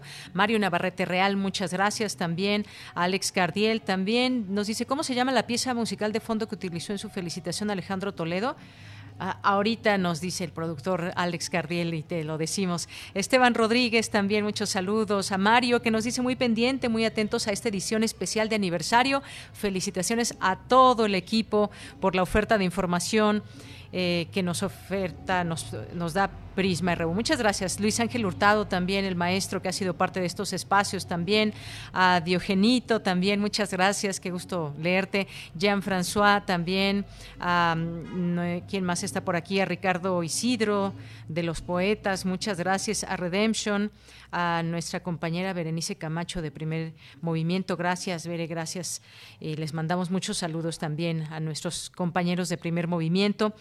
Eh, en Mario Navarrete, Anel Pérez también dice que sinceras felicitaciones, le encanta Prisma RU, Radio UNAM, su equipazo, su director, ustedes, todo muy bien. Gracias, Anel, te mandamos un abrazo desde aquí. Luis M. García, José Manuel Cuellar Moreno también, que manda muchas felicidades. Muchas gracias, José Manuel, que también aquí lo hemos tenido en entrevista con uno de sus libros. Muchas gracias, te mandamos un abrazo. Eh, Luciana Gandini también, El Zarco, eh, Luis Guillermo Hernández. Hernández, periodista, también muchos saludos. Alfonso de Alba Arcos, eh, están también nuestros amigos de Cultura UNAM, muchísimas gracias también, gracias a todos ellos. A Gaby Vale, a Itzel Guerrero, eh, a Joel Cabrales, a Toño Quijano que está por aquí, muchos saludos, a todo el equipo que también está tuiteando por aquí, a Danodanta, a Cristina, a Tamara, comunicación política aplicada también, que es justamente también una de nuestras fuentes para hablar, por ejemplo, de todo ese tema de las fake news, de las noticias falsas, han estado aquí presentes también, de cómo utilizamos las redes sociales los mexicanos. A Klingstor Tona también muchos saludos, le mandamos un saludo a Citlali, eh, también dice Alex Cardiel que yo, yo tengo infodemia casi que desde el inicio. Además, ya necesito salir a la calle a tomar café y al cine. Bueno, creo que muchos ya queremos salir de manera más cotidiana. Lo hacemos ahora por necesidad la mayoría de la gente. Arturo Ramírez, también aquí presente, Guerrero, Abimael Hernández, Diogenito nos dice, nos manda muchos saludos a todo el equipo, me uno a las felicitaciones por el cuarto aniversario como escucha asiduo. Eh, de nuestra querida Radio UNAM. Me tocó ver nacer este gran proyecto. Muchas felicidades a todos quienes lo hacen y un fuerte abrazo desde Cuernavaca. Pues muchísimas gracias eh, también por este, estos saludos, eh, Diógenes. Muchas gracias. Arturo Ramírez. Lil Morado también, muy enriquecedor la entrevista con Ernesto Núñez. Gracias por ser objetivos. Ernesto Núñez Albarrán también por aquí, periodista. Y bueno, pues Vamos a dar paso también a otra de nuestras entrevistas que tenemos aquí. Y bueno, me dicen que ya está eh, nuestro coordinador de difusión cultural de la UNAM, Jorge Volpi, a quien saludo con mucho gusto. ¿Qué tal, Jorge Volpi? Muy buenas tardes. Muy buenas tardes, qué gusto saludarlos y sobre todo felicitarlos en este cuarto aniversario. Pues muchas gracias, muchas gracias, eh, Jorge. Nos da gusto tenerte porque, pues, este espacio ha sido desde un inicio, pues, esa posibilidad de ser un puente entre nuestra universidad y el público radio escucha y también hacerles llegar toda esa información que se genera desde nuestra universidad. Y quién lo iba a decir ahora también en estos tiempos que se ha vuelto también sumamente importante escucharnos todos. Exactamente, yo creo que eh, la radio, la radio vivo, lo, el programa que hacen ustedes constantemente es uh, una de las eh, alivios más útiles que podemos tener en esta época de confinamiento, el poder de la radio y la capacidad de comunicación inmediata y directa que ofrece eh, que no se encuentra, digamos, en ningún otro medio. Así es, y es muy importante, Jorge, estas, eh, Jorge Volví, estas sinergias que se hacen con las distintas dependencias. Nosotros que dependemos de la coordinación también, pues desde un inicio pusimos al alcance de la gente esta posibilidad también a través de este medio de comunicación de llevarles este mensaje de muchas tantas actividades que hay desde esta coordinación y que ha sido posible también que desde este confinamiento tengamos esas posibilidades. Se ha llevado a cabo el Festival de la LEF, se ha llevado a cabo también la Fiesta del Libro y la Rosa, es decir, no se ha parado este trabajo que ha sido constante. De otra manera ahora nos vemos a través del teléfono, de la computadora, pero ha sido posible seguir llevando este esfuerzo. Exactamente, ¿no? Hemos tenido esta prisa por la reconvertirnos también de muchas maneras para seguir llevando la cultura que es esencial al mayor número posible de personas que puedan disfrutarla y confrontarse con el mundo a través de, la cultura y a través de la palabra, como por ejemplo precisamente con Prisma RU. Muy bien, pues agradezco muchísimo esta, esta llamada, esta participación, Jorge Volpi. Aquí seguiremos con mucho gusto y con mucho entusiasmo. Es todo un equipo el que está detrás de esto y seguiremos eh, en estos momentos y los que vengan también, porque eh, Radio UNAM ha estado presente en distintos momentos importantes, eh, emergencias. Nos ha tocado ya dos desde Prisma RU, que fue el terremoto de 2017, y ahora esta pandemia. Muchas gracias. Muchas felicidades a todo el equipo de Prisma RU eh, que han hecho posible a lo largo de estos cuatro años este gran espacio y este gran programa y también muchas felicidades y nuestro reconocimiento siempre a todo el personal de Radio UNAM que ha seguido trabajando de manera tan intensa. Muchas gracias. Hasta luego. Un abrazo. Un abrazo. Bien, pues fue Jorge Volpi, Escalante, escritor y coordinador de difusión cultural de la UNAM, y que justamente todos estos espacios que podemos acceder, que nos que nos dan esa posibilidad de acceder a nuestra universidad, hagan de estos momentos, momentos también de debates, de discusión, de escucharnos entre nosotros y de seguir haciéndonos eh, muchas, muchas preguntas que están por resolverse y que nos estamos respondiendo en todo momento y que aquí las voces siempre serán esas voces de los especialistas y de los académicos y de todos aquellos que tienen algo que em, pues que agregar en esta discusión de en tiempos de pandemia. Bien, pues algunos otros saludos que tengo por aquí y que me da mucho gusto recibir. Nos quedábamos César Soto, Abimael Hernández, David Licona Padilla, Román Hernández García que nos manda un pastel virtual de chocolate amargo. Muchas gracias. Bueno, pues ya se me hace agua la boca. Tendrá que esperar ese pastel para otro momento, Román. Muchas gracias, Gervasio. Felicidades, excelente problema. Mucho, eh, programa muchos años más. Juanjo M, también Jean-François El Zarco, eh, también Emilio Cantún, eh, Tamara Quiroz por aquí también, eh, Daniela Dramos nos dice feliz aniversario. El análisis y diálogo con los especialistas nos permiten enriquecer la comprensión de nuestras realidades. Siempre se agradece la palabra comprometida y fundamentada. Saludos desde Tlaxcala. Muchas gracias, Daniela. Gracias a los que nos escuchan aquí en la Ciudad de México y en otras partes, en otras partes de México y el mundo también. Muchas gracias. Verónica Ortiz Herrera también nos manda muchas eh, felicidades por estos cuatro años. Información verídica, vamos por más. Román Hernández, eh, La Viquina Azul, muchos saludos, también está por aquí. Más 52 Efren. Dice, feliz, feliz, feliz, feliz aniversario a todos los que dan vida a Prisma RU. De verdad, gracias por contribuir a quitar la sordera mental en medio de tanta fake news. Siguen siendo mi oasis en medio de la vacuidad. Felicidades, saludos. Más 52 Efren, muchas gracias. Mayre Elizondo presente. Mi agradecimiento a todo el equipo con todo el corazón y muchos años más juntos. Gracias Radio Nam y muy especialmente a Benito. Un abrazo con mi cariño y admiración. Eh, muchas gracias. Gracias Mayra Elizondo. Ricardo Luciano, muy feliz cumpleaños. Román eh, Hernández, felicidades por este cuarto aniversario. Yo tengo tres años de haberlos descubierto y aunque no se me daba esto de mandar Twitter, eh, de mandar tweets con ustedes, aprendí como dice la canción, muchos abrazos a todos, me han dado la mejor perspectiva del mundo. Gracias, Román. Guadalupe Martínez también, Eddie Eddy, César Alberto, gracias a todos los colaboradores y equipo que hace posible este programa, altamente recomendable, que vengan muchos más. Eh, a nuestros amigos de Casa del Lago también, muchas gracias. Eh, el mejor programa de la radio, dice Eddy, Guadalupe Martínez, muchas felicidades, que sean muchos más a. Muchas felicitaciones, que sean muchos más. Gracias por este espacio tan diferente y tan libre. Sigan así, equipazo. Gracias. César Soto, también incluido el abrazo fuerte sonoro y felicitaciones por este cuarto aniversario. Un abrazo, saludos por allá. Alfonso de Alba Arcos también, a Manuel, felicidades, que sea un programa que dure muchos años. Paloma G. Guzmán, felicidades a todos los que hacen posible el programa.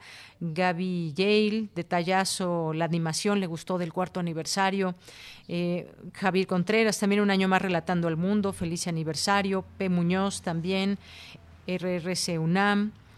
Eh, también Ruth Salazar aquí presente, Jorge Fra, muchas felicidades a todos los que colaboran en Prisma RU, gran programa de noticias y cultura. Cheli, felicidades por sus esfuerzos para divulgar la ciencia, la cultura y mantenernos al tanto de lo que sucede en la máxima casa de estudios. Sigamos mejorando.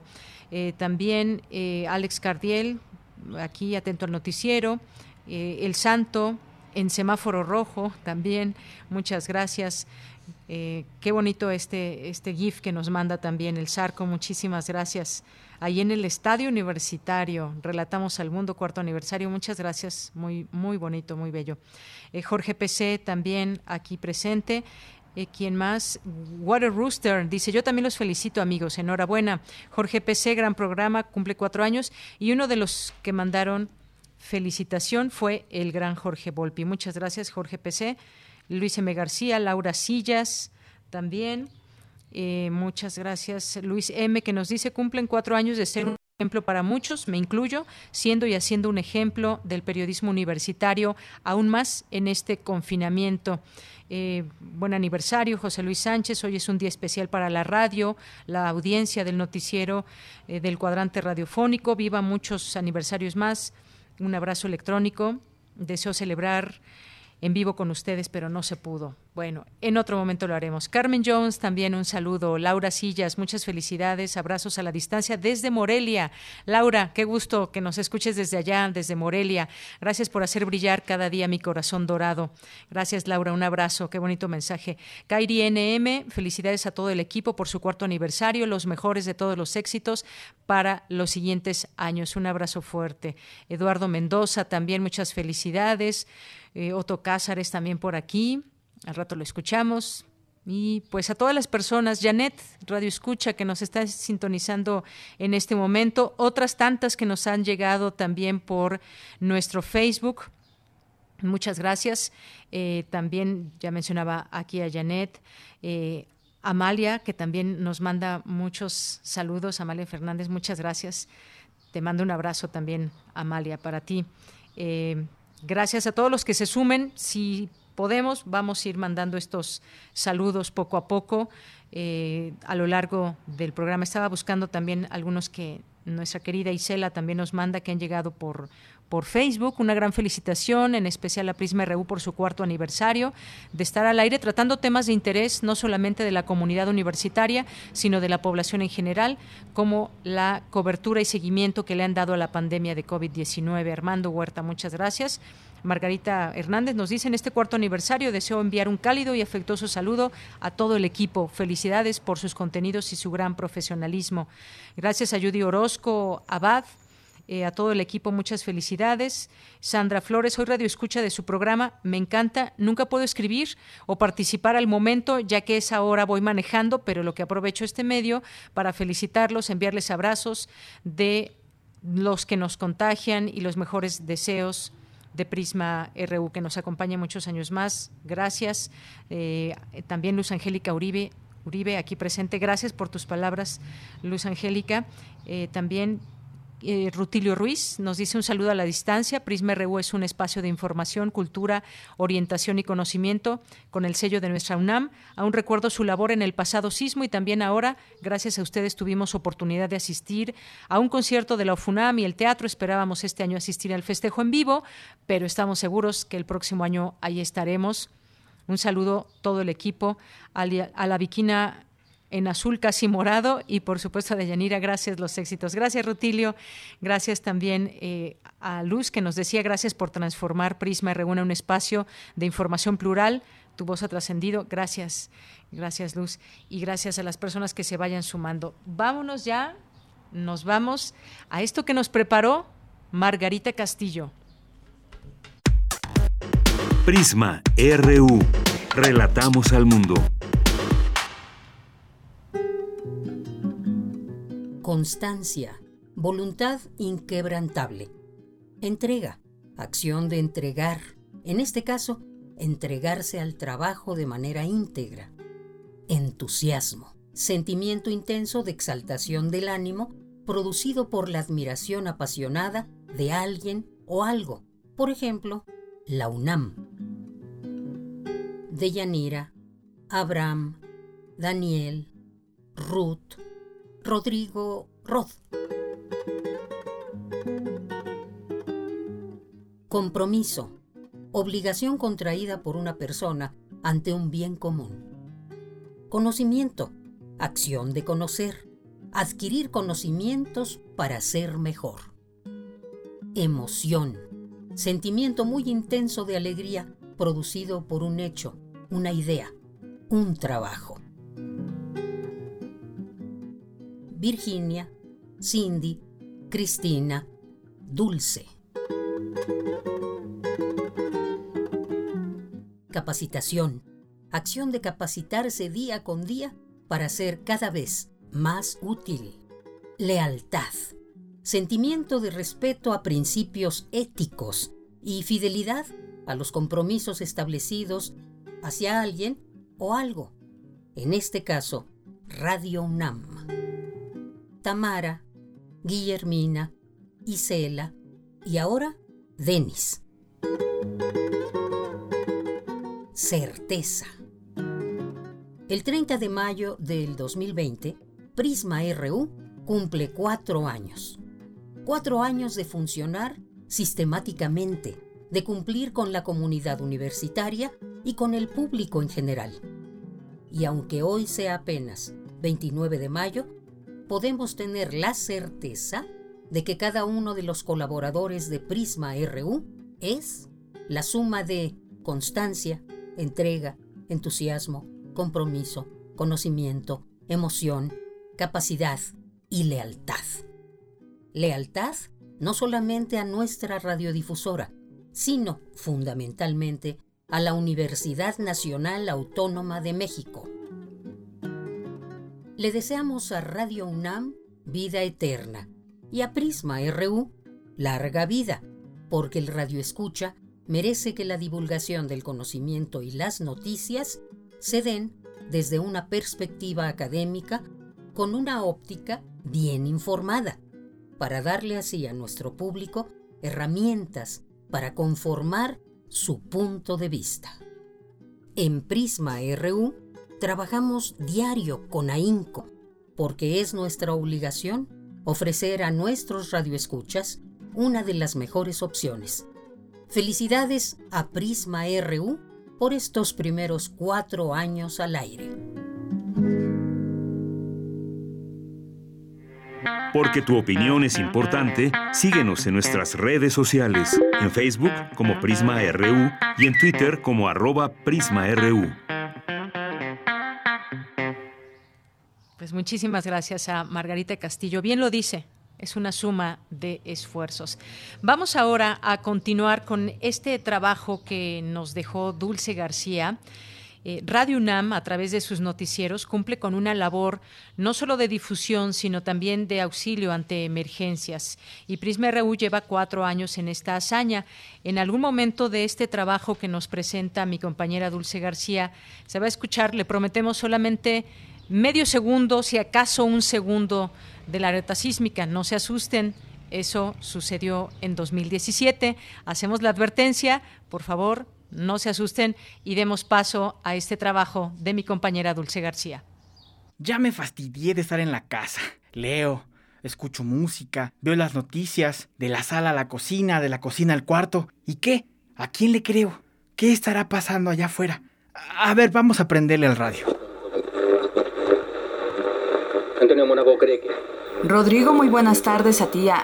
Hoy le hablo a nuestra conductora de Yanira pero también te estoy hablando a ti, Rodrigo, y a Ángel Cruz, y a Óscar Omar Sebastián, y a El Zarco, y a Gabriela Román, y a Jani Hernández, y a Juan Jaso López, y a Mayra Elizondo, y a todos y cada uno de los radioescuchas que buscan lo que necesitan de información aquí, en Prisma RU.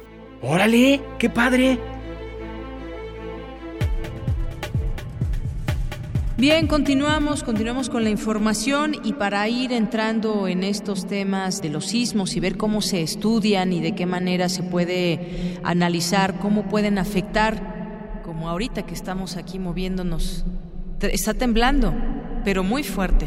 Está moviendo. Muy buenas tardes, siendo la una de la tarde con 44 minutos. Reportamos aquí desde Radio UNAM después de este sismo que se sintió bastante fuerte y parece ser que su epicentro fue en el estado de Puebla.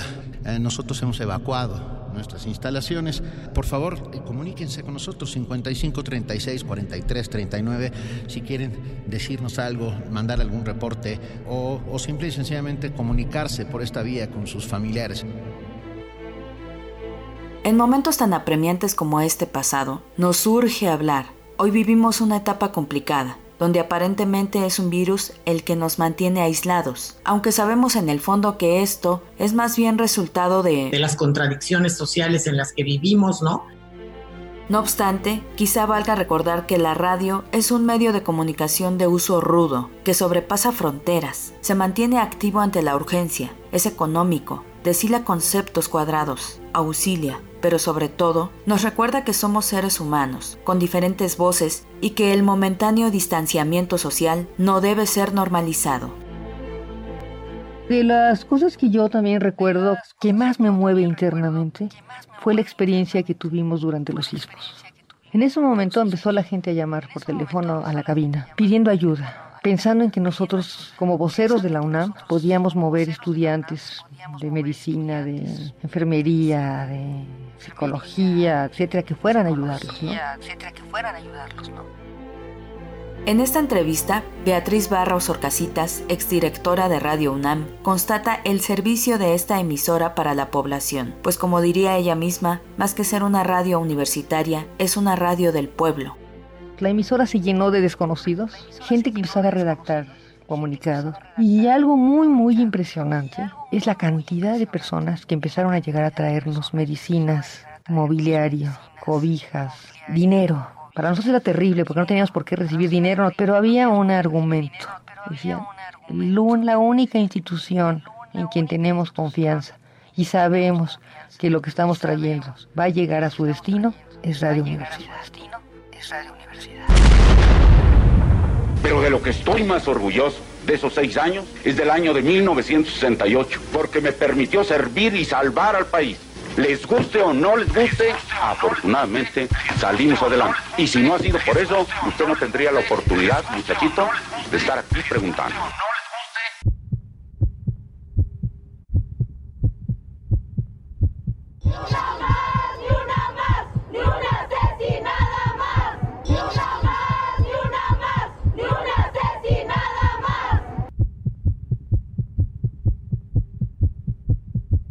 ¿Y quién abrió sus micrófonos ante esta clarísima expresión absolutista? Radio UNAM, aunque como dijera Eberto Castillo, decir la verdad suele ser peligroso. Son aves que no se asustan de animal ni policía.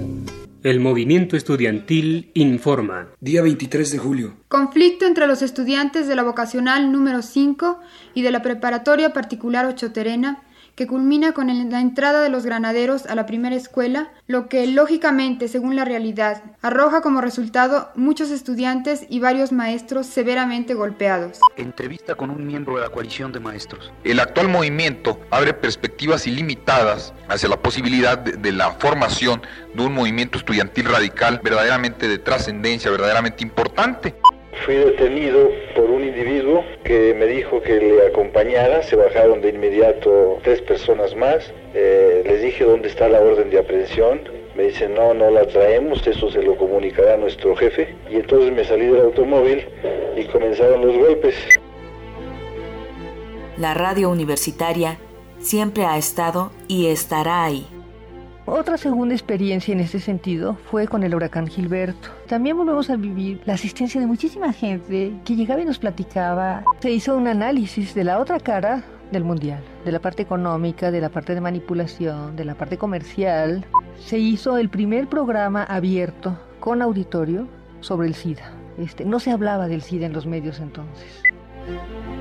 Hoy, Prisma RU rememora cuatro años de unirse a la labor informativa de Radio UNAM y ante la actual contingencia sabe que ni en su cumpleaños habrá de parar. Hoy Prisma nos recuerda que estamos distanciados, pero no solos, y que bajo cualquier circunstancia seguiremos relatando al mundo y más que nada, seguiremos haciendo comunidad.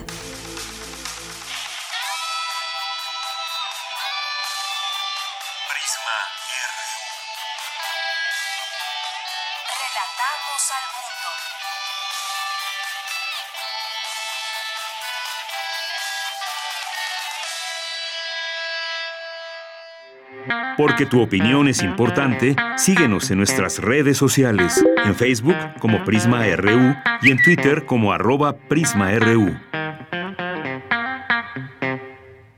Bien, pues muchas gracias a Dulce García por esta nota de cómo, pues a lo largo, al paso del tiempo, Radio UNAM ha estado presente en momentos importantes de la historia. Y pues sí, nos tocó ya relatar desde estos micrófonos y estar en el momento justo que se, que se sintió ese terremoto de 2017 y también pues otros, otros momentos también. Y este, sin duda, que dejará, nos dejará huella a todos quienes lo estamos viviendo y más también desde estos, desde estos micrófonos. Bien, pues continuamos. Hola, ¿qué tal, querido Radio Escuchas de Prisma RU? Se cumplen cuatro años de esta emisión noticiosa vespertina y no puedo sino sentirme alegre de poder formar parte de este equipo y apoyar para poder llevar a todas y a todos ustedes las noticias más importantes en el panorama universitario y en el acontecer político nacional. Ojalá nos sigan brindando el favor de sus amables escuchas, de sus atenciones y por supuesto de su siempre distinguida compañía.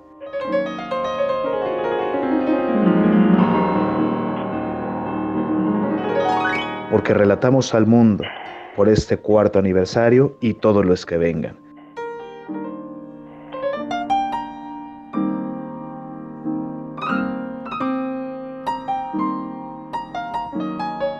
Muchísimas felicidades para Prisma RU de Radio UNAM.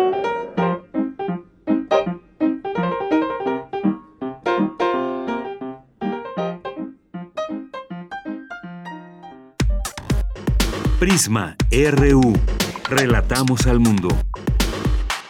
Estamos de regreso y le doy la bienvenida a este espacio a Ángel Figueroa, que es conductor de La Ciencia que Somos, que se transmite aquí en Radio UNAM los días viernes y también es director de medios en la Dirección General de Divulgación de la Ciencia. ¿Qué tal Ángel? ¿Cómo estás? Un gusto saludarte. Igualmente, Dianira, muchas felicidades a ti, a todo el equipo y al público que nos escucha en este, en este viernes de, celebración. Así es, Ángel. Pues fíjate que quisimos invitarte para platicar de este momento importante. Hemos dicho en algunos momentos, lo han dicho los propios científicos, que es el, es el, el momento de la ciencia. Y este papel también de la ciencia es importante, la ciencia en la radio, su importancia y dificultades para informar en medio de la pandemia. ¿Cómo has vivido tú como un eh, periodista también de ciencia? Eh, ¿Cómo has vivido todo esto? Me gustaría que nos compartas un poco cómo ha sido este, este proceso y la importancia de la ciencia en estos momentos. Pues eh, yo diferenciaría ahí entre los puntos que, tú tocas. Por un lado, lo, lo dices muy bien, es el momento de la ciencia. Creo que ha quedado evidenciado que eh, México y el mundo en general están volteando los ojos con urgencia hacia los grupos científicos nacionales e internacionales en la espera, por un lado, de, de curas eficientes para el tratamiento de quienes resultan infectados, pero también eh, con una posible y futura vacuna que pueda ayudar a, a prevenir incluso eh, un virus o la propagación de un virus como el que estamos viviendo. Entonces, por un lado, es cierto que que con angustia mucha gente voltea hoy hacia la ciencia y creo que es una llamada de atención importantísima puesto que no todos los países, y el nuestro es uno de ellos, le ha dado suficiente importancia a la, investigación científica. Esa ha sido una lucha permanente de los grupos científicos, de las instituciones de ciencia, que tienen que estar eh, justificando muchas veces el, el, el financiamiento a la investigación puesto que no se entiende muchas veces por qué es la trascendencia y cuál es la importancia de lo que se está haciendo. Hoy lo vemos, hoy lo vemos y hoy está clarísimo que cuando no hay procesos de investigación, cuando no hay infraestructura para la investigación, es más complejo llegar a soluciones frente a problemáticas como las que estamos viviendo. Entonces, en cuanto a la ciencia, creo que eso es es una muy fuerte llamada de atención, así como como la naturaleza nos está también hablando, bueno, pues la ciencia también nos está hablando. Y en lo que tiene que ver con la comunicación de la ciencia, pues creo que también es un, un momento fantástico en, muchos sentidos, por, puesto que ah, la misma característica de la pandemia en la que estamos metidos ha eh, urgido a que los diferentes noticiarios, medios de comunicación abran espacios para hablar de los procesos que se están viviendo. Sin embargo, ahí es donde viene también el otro punto de que ah, hemos podido comprobar y lo vemos por ejemplo en el caso mexicano de las conferencias informativas de todos los días a las a las siete de la tarde que hay muy poca preparación de algunos periodistas para abordar las temáticas de ciencia. Y si bien no a veces son algunos que están trabajando más en la fuente de salud y demás y que hacen una labor brutal como periodistas, eso lo, lo, sabemos quienes hemos estado en la, en la jerga todos los días ahí cubriendo a lo mejor eh, diferentes fuentes periodísticas, pues que también es importante abrirle un espacio al periodismo de ciencia, capacitar un poco más a nuestros periodistas, a nuestros reporteros, para que los medios puedan ofrecer también información mucho más fidedigna, mucho más veraz creo que lo que estamos viviendo también es una sobresaturación de información donde el ciudadano no sabe a quién voltear o no sabe a quién voltear en cuestión informativa teniendo confiabilidad de Yanira. Así es, Ángel. Todo esto que mencionas es muy importante porque es un momento fantástico para la ciencia. Es un momento en que también eh, nosotros como ciudadanos, eh, también desde los distintos ámbitos, eh, los doctores, los periodistas, por una parte, pues estamos tratando de hacer nuestro trabajo, lo que corresponde en esta, en esta pandemia, y hacerlo de, de la manera más responsable posible, aunque no siempre se logre. Pero es también un momento de aprendizaje, Ángel, me parece.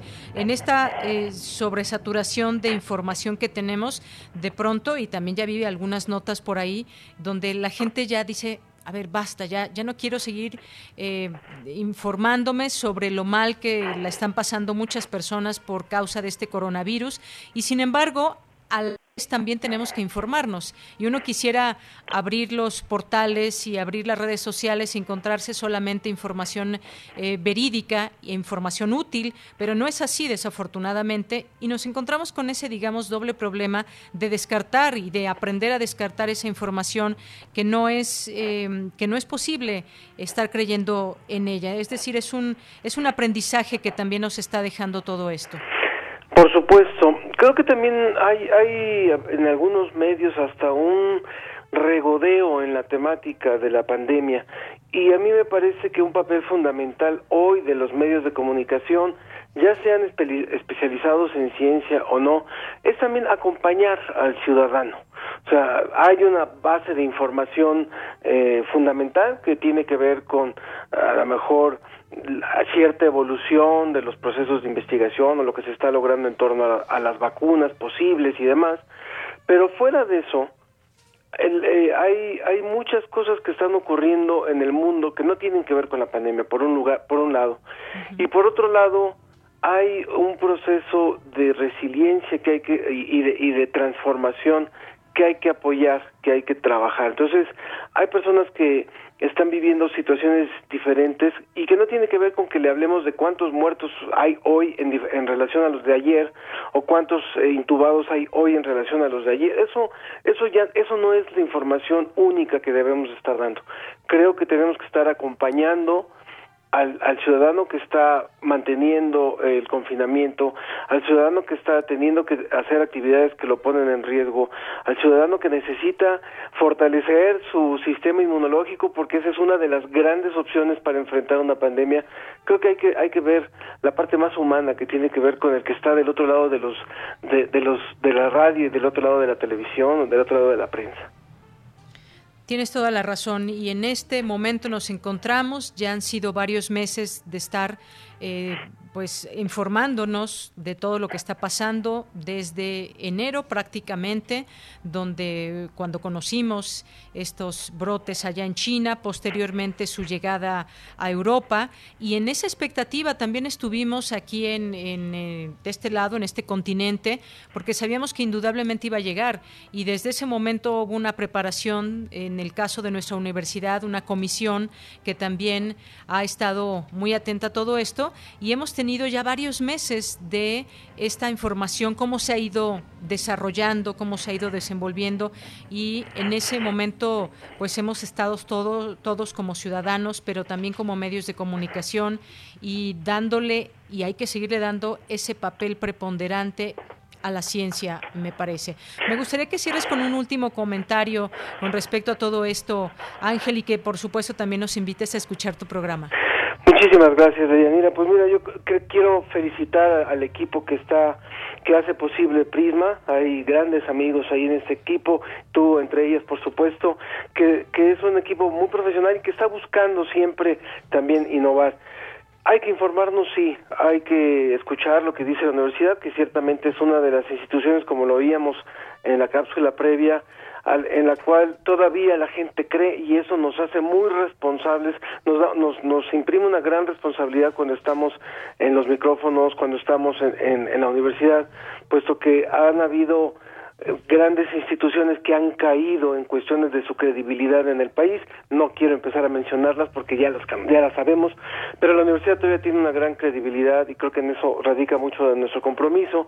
Así es que bueno, pues felicidades a todo el equipo y este, los invitamos a que a partir del próximo viernes, en lugar de las 10.30 de la mañana, nos puedan sintonizar a las 10 de la mañana a través de las frecuencias de Radio UNAM en la ciencia que somos. Muy bien, pues te escuchamos, por supuesto. Ángel, un abrazo, muchísimas gracias por estar aquí. Un abrazo para ti y para tu equipo. Gracias, muy buenas tardes. Ángel Figueroa, conductor de La Ciencia que Somos y director de medios de la Dirección General de Divulgación de la Ciencia. Continuamos. Relatamos al mundo. Relatamos al mundo.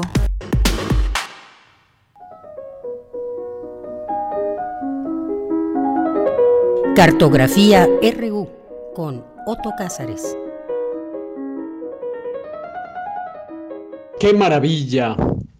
Prisma RU cumple cuatro años y lo hace dando muestras de una vitalidad crítica, de una inteligencia profunda, notable, sobre todo gracias a sus colaboradores que eh, contribuyen cada uno con una arista del ámbito de lo pensable, con suma sensibilidad, inteligencia y profundidad.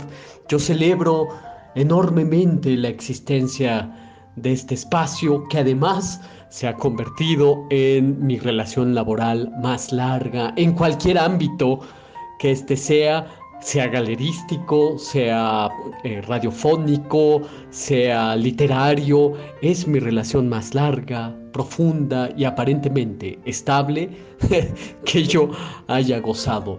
Por lo tanto, agradezco muchísimo a todos los que hacen posible este esfuerzo diario comandado por mi entrañable y admirada amiga Deyanira Morán.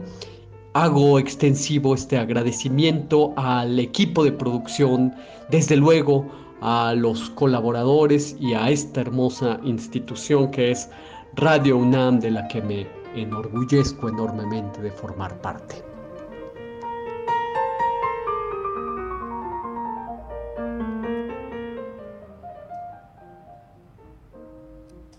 Bien, pues muchísimas gracias Otto Cázares. Un abrazo para ti y eres parte también de este programa y de este esfuerzo informativo con tus cartografías que tanto gustan. Quiero mandar saludos también aquí a las personas que continúan en esta sintonía de Radio UNAM en el 96.1 de FM, en 860 de AM, y también me dicen, me recuerdan, aquí te estamos escuchando en el en www.radio.unam.mx, que es nuestra página de internet también. Muchas gracias. Salvador Medina dice saludos a Ángel Figueroa, cuyo programa La Ciencia que Somos es un excelente referente de comunicación de la ciencia, orgullosamente UNAM. Bueno, pues ahí he hecho este saludo. Eh, para Ángel. Gracias, Salvador. Gracias eh, aquí a Fer, a Luis M., eh, también a Carmen Valencia, Juan Jaso López, que tengan buen fin de semana. Felicitaciones. Mario Straff, Esteban Rodríguez, se les quiere, excelente trabajo. Eduardo Mendoza, para evitar lo amarillista y tendenciosos, busco información solo en el estilo de Magnum, la BBC, Deutsche Welle, Pulitzer Center y, por supuesto, Primer Movimiento y Prisma Reu. Gracias, Eduardo Mendoza. Un abrazo. Esteban Rodríguez, Monse Magia también, parte de este, de este equipo. Un abrazo, Monse, Arturo Ramírez, eh, Itzel Guerrero, Juan Arzola 69. Francisco Rodríguez. Y bueno, pues siguen aquí los saludos. Itzel Guerreros dice, se me puso la piel chinita con esta nota. Ya me perdí cuál nota habrá sido, Itzel. Me imagino que pudo haber sido la de Dulce García. Muchas gracias. Eh, Juan Arzola, también Francisco Javier, Carlos, Sealtiel, Rocío Toledo, eh, Adrián también. Eh, nos dice por aquí Alex Cardil, ¿cómo olvidar el día del sismo? Estaba escuchando el noticiero en la oficina, macro hoy encerradito por un bicho microscópico. Muchas gracias. Bueno, pues nos vamos ahora a Cultura con Tamara Quirós. Cultura RU.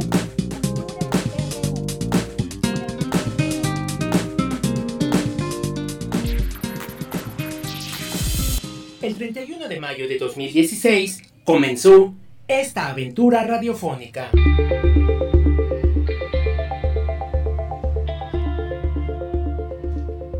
Hoy, en nuestro aniversario, queremos agradecerles a ustedes, el motor más, El motor importante, más importante. nuestros radioescuchas.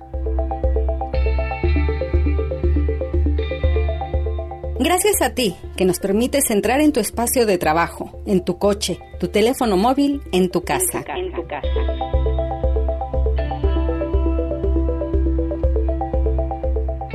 Gracias por acompañarnos día a día, por interactuar con nosotros, por interesarte en los temas que abordamos.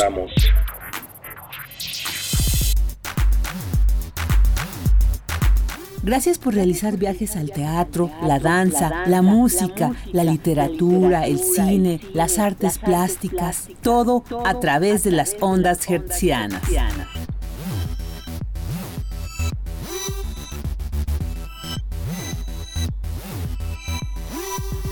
Sin ti, estos cuatro años no serían posibles. Estos cuatro años no serían posibles. Larga vida a este laboratorio sonoro llamado Prisma RU. Prisma RU. Prisma RU.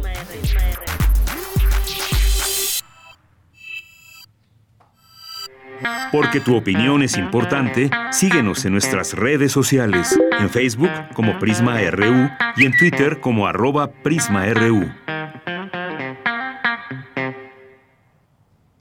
Bien, continuamos. Melomanía RU.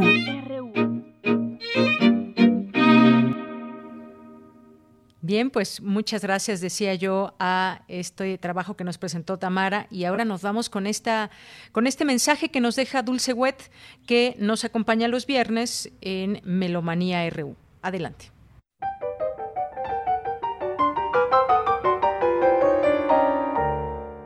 Celebramos nuestro aniversario número 4 de Yanira, Ruth, Rodrigo, Daniel, Dulce García, Tamara, Virginia, Otto, Carlos, Isela, Alejandro, Margarita, Javier, Denis, Cristina, Abraham, Cindy, Monse.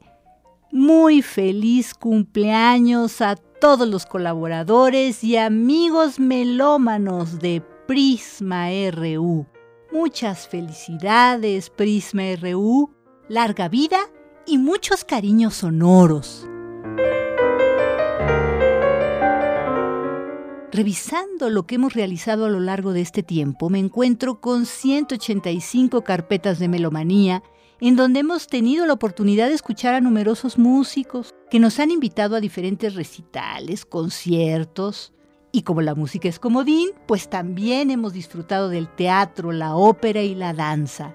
Además, en cada emisión hemos festejado los nacimientos de grandes músicos y asimismo hemos recordado los fallecimientos y compartido algunas recomendaciones discográficas y bibliográficas.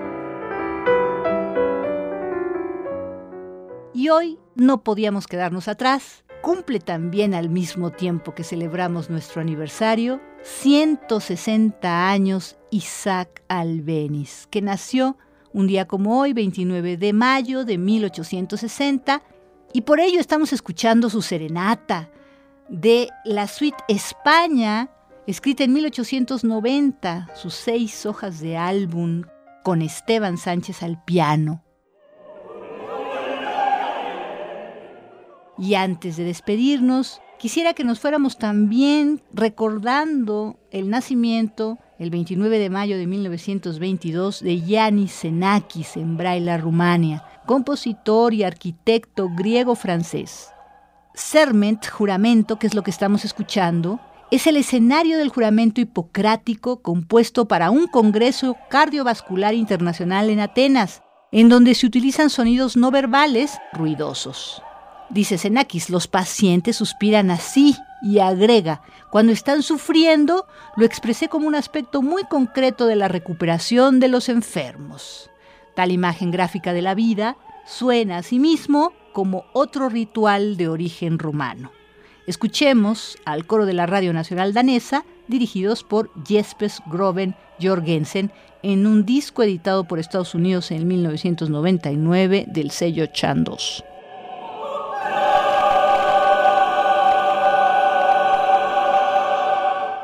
Muchísimas gracias, muchas felicidades, cariños y apapachos melómanos a la distancia. Hasta la próxima.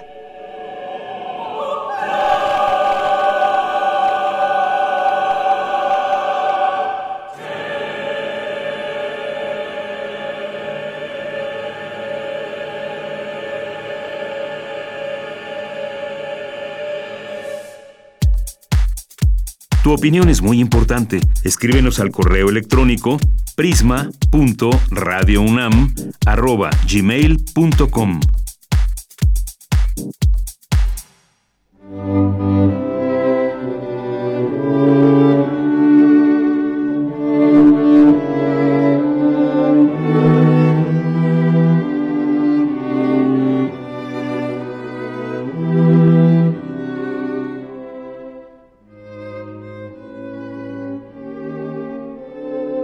Nosotros los poetas errantes los felicitamos por otro aniversario más de Prisma RU.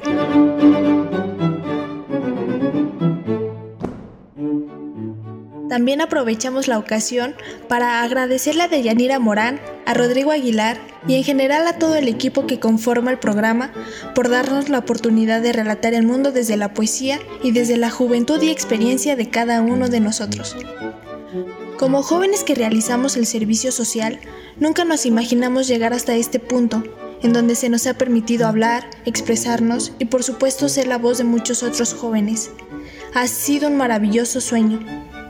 Para los poetas errantes, estar en Prisma conviviendo con el equipo ha sido una aventura llena de aprendizajes, de sonidos y relatos. En otras palabras, un privilegio.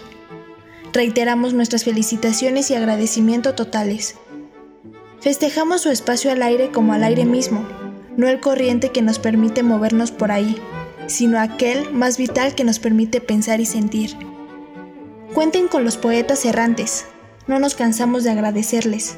Sepan que desde las calles y ahora desde nuestras casas los escuchamos relatar el mundo. Su voz es también nuestra voz. Nuestros mejores deseos para Prisma RU.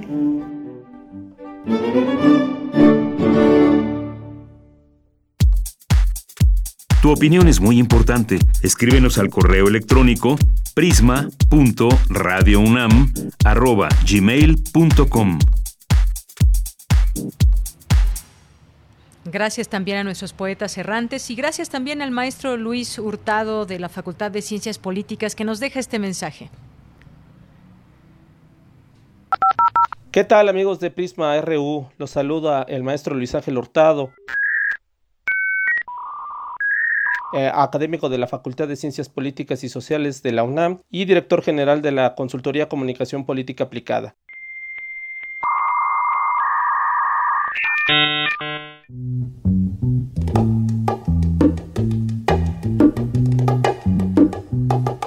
Pues eh, principalmente este mensaje es para darles un, una fuerte felicitación por este cuarto aniversario, el cual pues eh, me enorgullece, eh, como no tienen idea, como universitario, como comunicólogo, por supuesto también como académico, porque precisamente Prisma RU este, converge todos aquellos elementos en la radio, en su programa que tienen que ver con la divulgación de la ciencia, la divulgación de la cultura, pero principalmente con la divulgación también del acontecer diario.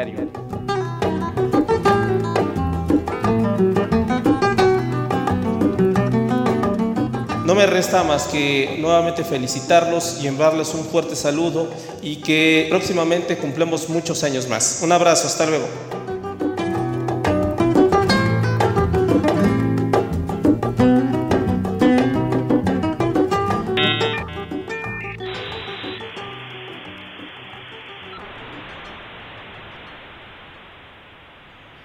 Bien, pues muchísimas gracias también a todas las personas que han, nos han hecho llegar sus felicitaciones, que nos han hecho llegar sus mensajes. Como les decía al principio, eh, sería quizás imposible enviarles a todos los saludos, pero gracias a los que hemos tenido oportunidad de leer. Irma Arce también, Amalia Fernández también, muchas gracias.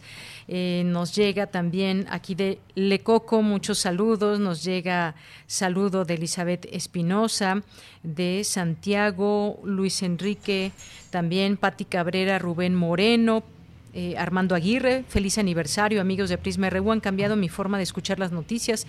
Todo el equipo se merece un 100 por ser diverso, imparcial, social, cultural, científico y noticioso. En lo económico y político, Nada se les pasa. Abrazos. Gracias por estar aquí. Pues gracias a ustedes. La verdad es que sin ustedes no sería posible y yo quiero pues agradecer de verdad de todo y con todo mi corazón a los radioescuchas presentes en estos espacios.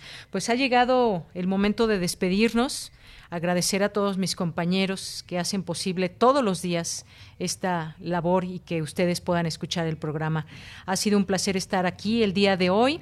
Eh, me despido a nombre de todos los compañeros que hacen posible Prisma RU, quienes colaboran en este espacio de manera cotidiana, a Cristina Godínez, a Cindy Pérez, a Dulce García, a Tamara Quirós, a Virginia Sánchez, Vicky, un beso, Ruth Salazar también, un abrazo a todos, a Abraham Menchaca también, Isela Gama, eh, en nuestras redes sociales, a Guillermina Blancas. En cabina están ahí al pie del cañón y además lo han hecho a lo largo de todo este tiempo de pandemia.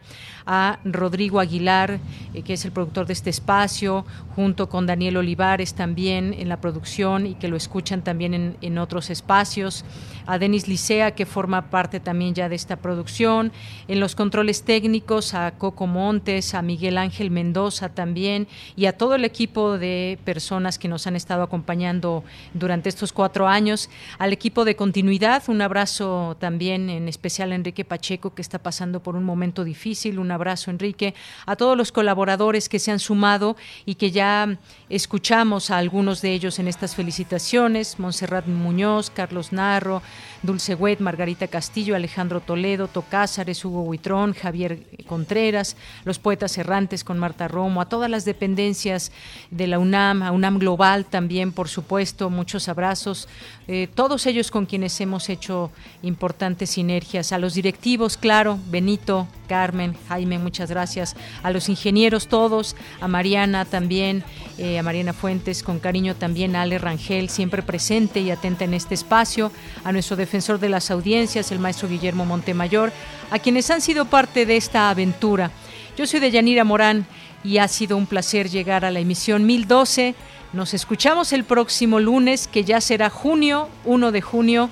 Próximo lunes estrenamos otro mes del año con ustedes. Gracias y nos despedimos. Buenas tardes y buen provecho. Una Goya.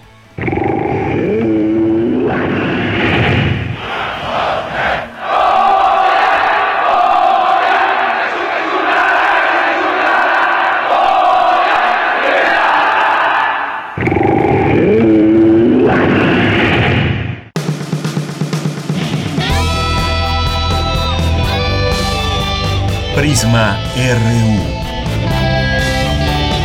Relatamos al mundo.